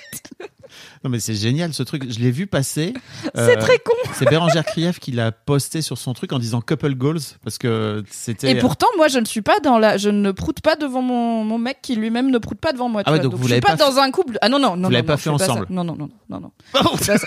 Mais c'est très. Je ne juge pas les gens qui le font, mais je fais pas ça. Non, non, non. Oh non, non, non, non, non, non, non. je non. ne fais pas de mes fonctions corporelles un jeu. Mhm. De- Je ferai pas guess mon rôle non plus, alors que pour le coup, j'ai pas de problème avec les rôles, tu vois. C'est juste, euh, je, je trouve ça ludique chez les autres. C'est drôle quand même. On parlait de vulnérabilité, c'est ça? Ouais, après, euh, tu vois, je vais pas faire caca à la porte ouverte non plus. Je pense pas que ça a grand chose à voir avec la vulnérabilité. En tout cas, c'est pas le niveau de vulnérabilité que j'ai envie de dépasser, quoi. Oui, c'est. Ok, j'entends. D'intimité en tout cas. Mais pourquoi le rose c'est ok, le prout non? Ah, Peut-être juste parce qu'il sort des fesses. Je ne sais sort pas, ma des foi. fesses, bien Oui. sûr, Ah non, mais je pense que c'est un problème d'odeur, tu vois. Le rose, ça pue pas longtemps. Alors, à part si tu rôdes sur le nez de quelqu'un, il, y a plein ça de va, proutes quoi. qui ne puent pas. Moi, personnellement. Ouais, mais tu le sais pas vraiment avant d'y aller, quoi. Moi, personnellement, mes, proutes euh, ne puent pas. non, je te jure, c'est très rare. Il ment Ok, ok. Mais Toute personne qui a. Non, mais moi, je sais pas, je vis pas avec toi, tu vois, Ah. mais c'est. Ok. alors, ça m'arrive parfois en Lina fonction. de- Florent, fille de Fabrice Florent. En, en fonction Peux-tu de- confirmer l'info que les proutes de ton père ne sentent pas, te Écoute, plaît euh, voilà, j'ai vécu avec quelqu'un euh, avec qui je m'arrivais de prouter au lit euh, très régulièrement parce que après tout, pourquoi pas Et qui me disait, ce qui est cool, c'est que tes proutes puent pas. Voilà. Waouh, waouh, waouh, waouh. En fonction de ce que je mange parfois, maybe, mais en vrai. T'as la flore intestinale la plus pure. Ouais, Bravo. écoute, euh, voilà quoi, tu vois, je suis un mec déconstruit.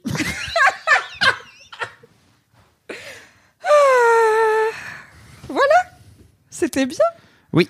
Qu'est-ce qu'on retient de cet épisode à part que c'est bien le Fab et Mimi Show? Ah bah, euh, tu m'as mis un bon taquet. Je te remercie pour ça. Depuis tout à l'heure, je me retiens de dire désolé parce que je suis là, je pas, j'ai pas à être désolé de t'avoir chamboulé, mais j'ai un réflexe où j'ai envie de dire je suis Oh. désolé. Non, mais non, c'est gentil, c'est à ça que ça sert les amis. Et, et en fait, euh, merci. Donc, euh, ça, je, je repars avec ça. Oh. Je crois déjà. Et c'est beaucoup. c'est pas mal à process. C'est un petit peu lourd, sorry, je t'aiderai. Merci à toi d'être le meilleur et de m'aimer tout le temps, euh, que peu importe à quel point je suis en forme, et de faire une émission chouette avec moi. Ça, c'est vraiment cool. Et puis, euh, bah écoute, je pense qu'on peut aussi en retenir que le Fab et Mimi Show commence à grandir, à trouver son public, à trouver un nouveau public. On a un peu plus de monde à chaque épisode et tout, donc Ouais. on est ravis. Merci beaucoup. Merci. Continuez à faire la pub de l'émission autour de vous. Oui. Et, euh, et Mettez puis des nous, notes va- sur Apple Podcast, s'il vous plaît. Mais envoyez-nous des commentaires. Si vous avez un iPhone et que vous avez, ou un Apple Mac, euh, si vous avez euh, euh, pod- l'appli podcast, mettez-nous des petits commentaires. Vous pouvez aussi nous donner, parce que ça, je crois pas que je t'ai montré, mais on a des, il y a des commentaires aussi sur Spotify. Ah, yes, vous pouvez vu. nous dire ce que vous avez pensé de l'épisode. Oui. Merci beaucoup de venir nous dire ce que vous avez pensé de l'épisode. Si vous êtes sur Spotify aussi, vous pouvez mettre 5 étoiles, ça fait plaisir. Bien sûr. Et puis n'hésitez pas à venir commenter, comme je le disais donc sur le Discord. Mais si vous connaissez pas Discord et si vous y êtes pas, vous pouvez venir sur l'épisode euh, sur le site du Fab et Mimi Show. Vous pouvez venir. un- C'est un, blog hein, finalement, euh, notre site internet. Mais, euh, mais puis il y a YouTube aussi pour commenter quand même. Oui, vous pouvez venir commenter sur YouTube également. Mais n'hésitez pas, si vous le savez pas, à venir plutôt nous écouter en audio qu'en vidéo, parce que l'audio nous rapporte plus de sous. Yes. Voilà. Et comme pour l'instant, il y a juste Marlène qui nous a dit qu'elle allait nous donner des sous, ça rembourse pas encore tout le monde. Donc, Leïla, déjà. Non. C'est Leïla qui nous a dit qu'elle allait nous non, donner- Leïla, c'était le Ah, deuxième je te jure truc. que c'est. Désolé, mais je sais que c'est Leïla. Donc euh, Leïla, merci. Je, je... J'ai l'impression que t'as faux, Ah mais je suis pas 100% sûre. Et Ouais. aussi, je me dis, si t'as faux, t'auras l'air vraiment con quand Ouais, l'épisode dit ça. mais non, parce que je sais que c'est Leïla. Ok. Salut, ici le Fab du montage. Alors petit arrêt sur image afin de vous demander, vous, chers auditrices et chers auditeurs, à votre avis, qui a raison? Est-ce que c'est Marlène qui nous a envoyé ce message à propos du fait qu'elle allait nous donner de l'argent Ou c'est Laïla? Est-ce que c'est Mimi qui a tort ou est-ce que c'est Fab qui a raison? Je vous laisse deviner. N'hésitez pas à mettre un petit commentaire sur YouTube. Euh, vous pouvez aussi euh, répondre, euh, laisser un commentaire sur Spotify, ça fait plaisir, afin de nous dire. Vous pouvez aussi venir sur Discord, voilà, afin de nous dire qui a raison. Voilà, je vous dis tout simplement nota bene, c'est moi. Allez, des bisous. Moi, je suis pas sûre que la première s'appelait Marlène, donc dans tous les cas, je suis paumée, quoi. Il y en avait deux, C'était Marlène. Leïla et Marlène. Ok, cool. Merci Leïla et Marlène Merci. et tous les autres gens qui écoutent. Claire, Jérémy, Oui. qui nous ont envoyé des vocaux aussi, Oui. ça fait trop plaisir. Vous pouvez nous envoyer vous-même des vocaux, n'hésitez pas. Euh, c'est pas sûr qu'on les passe tous parce que peut-être qu'au bout d'un moment, bah, Rouler sous les vocaux. Peut-être on fera une émission de 3h30 et puis voilà. Vous avez été très nombreux à nous dire que c'était super d'avoir une émission de 3h15. Euh, là, on sera sur 2h30. Hein. Ouais, ouais, mais Tranquille. on est voilà, on reprend tranquillement et puis. euh, Mais Peut-être. euh, Puis on verra quand on passera en hebdo. hein. ouais, ouais, ouais, ouais, ouais, ouais, ouais, ouais. Merci Mimi. Merci Fab. C'est trop bien de faire ça avec toi. Yes. Des bisous. Du love, merci à à plus vous. tard. Merci bien.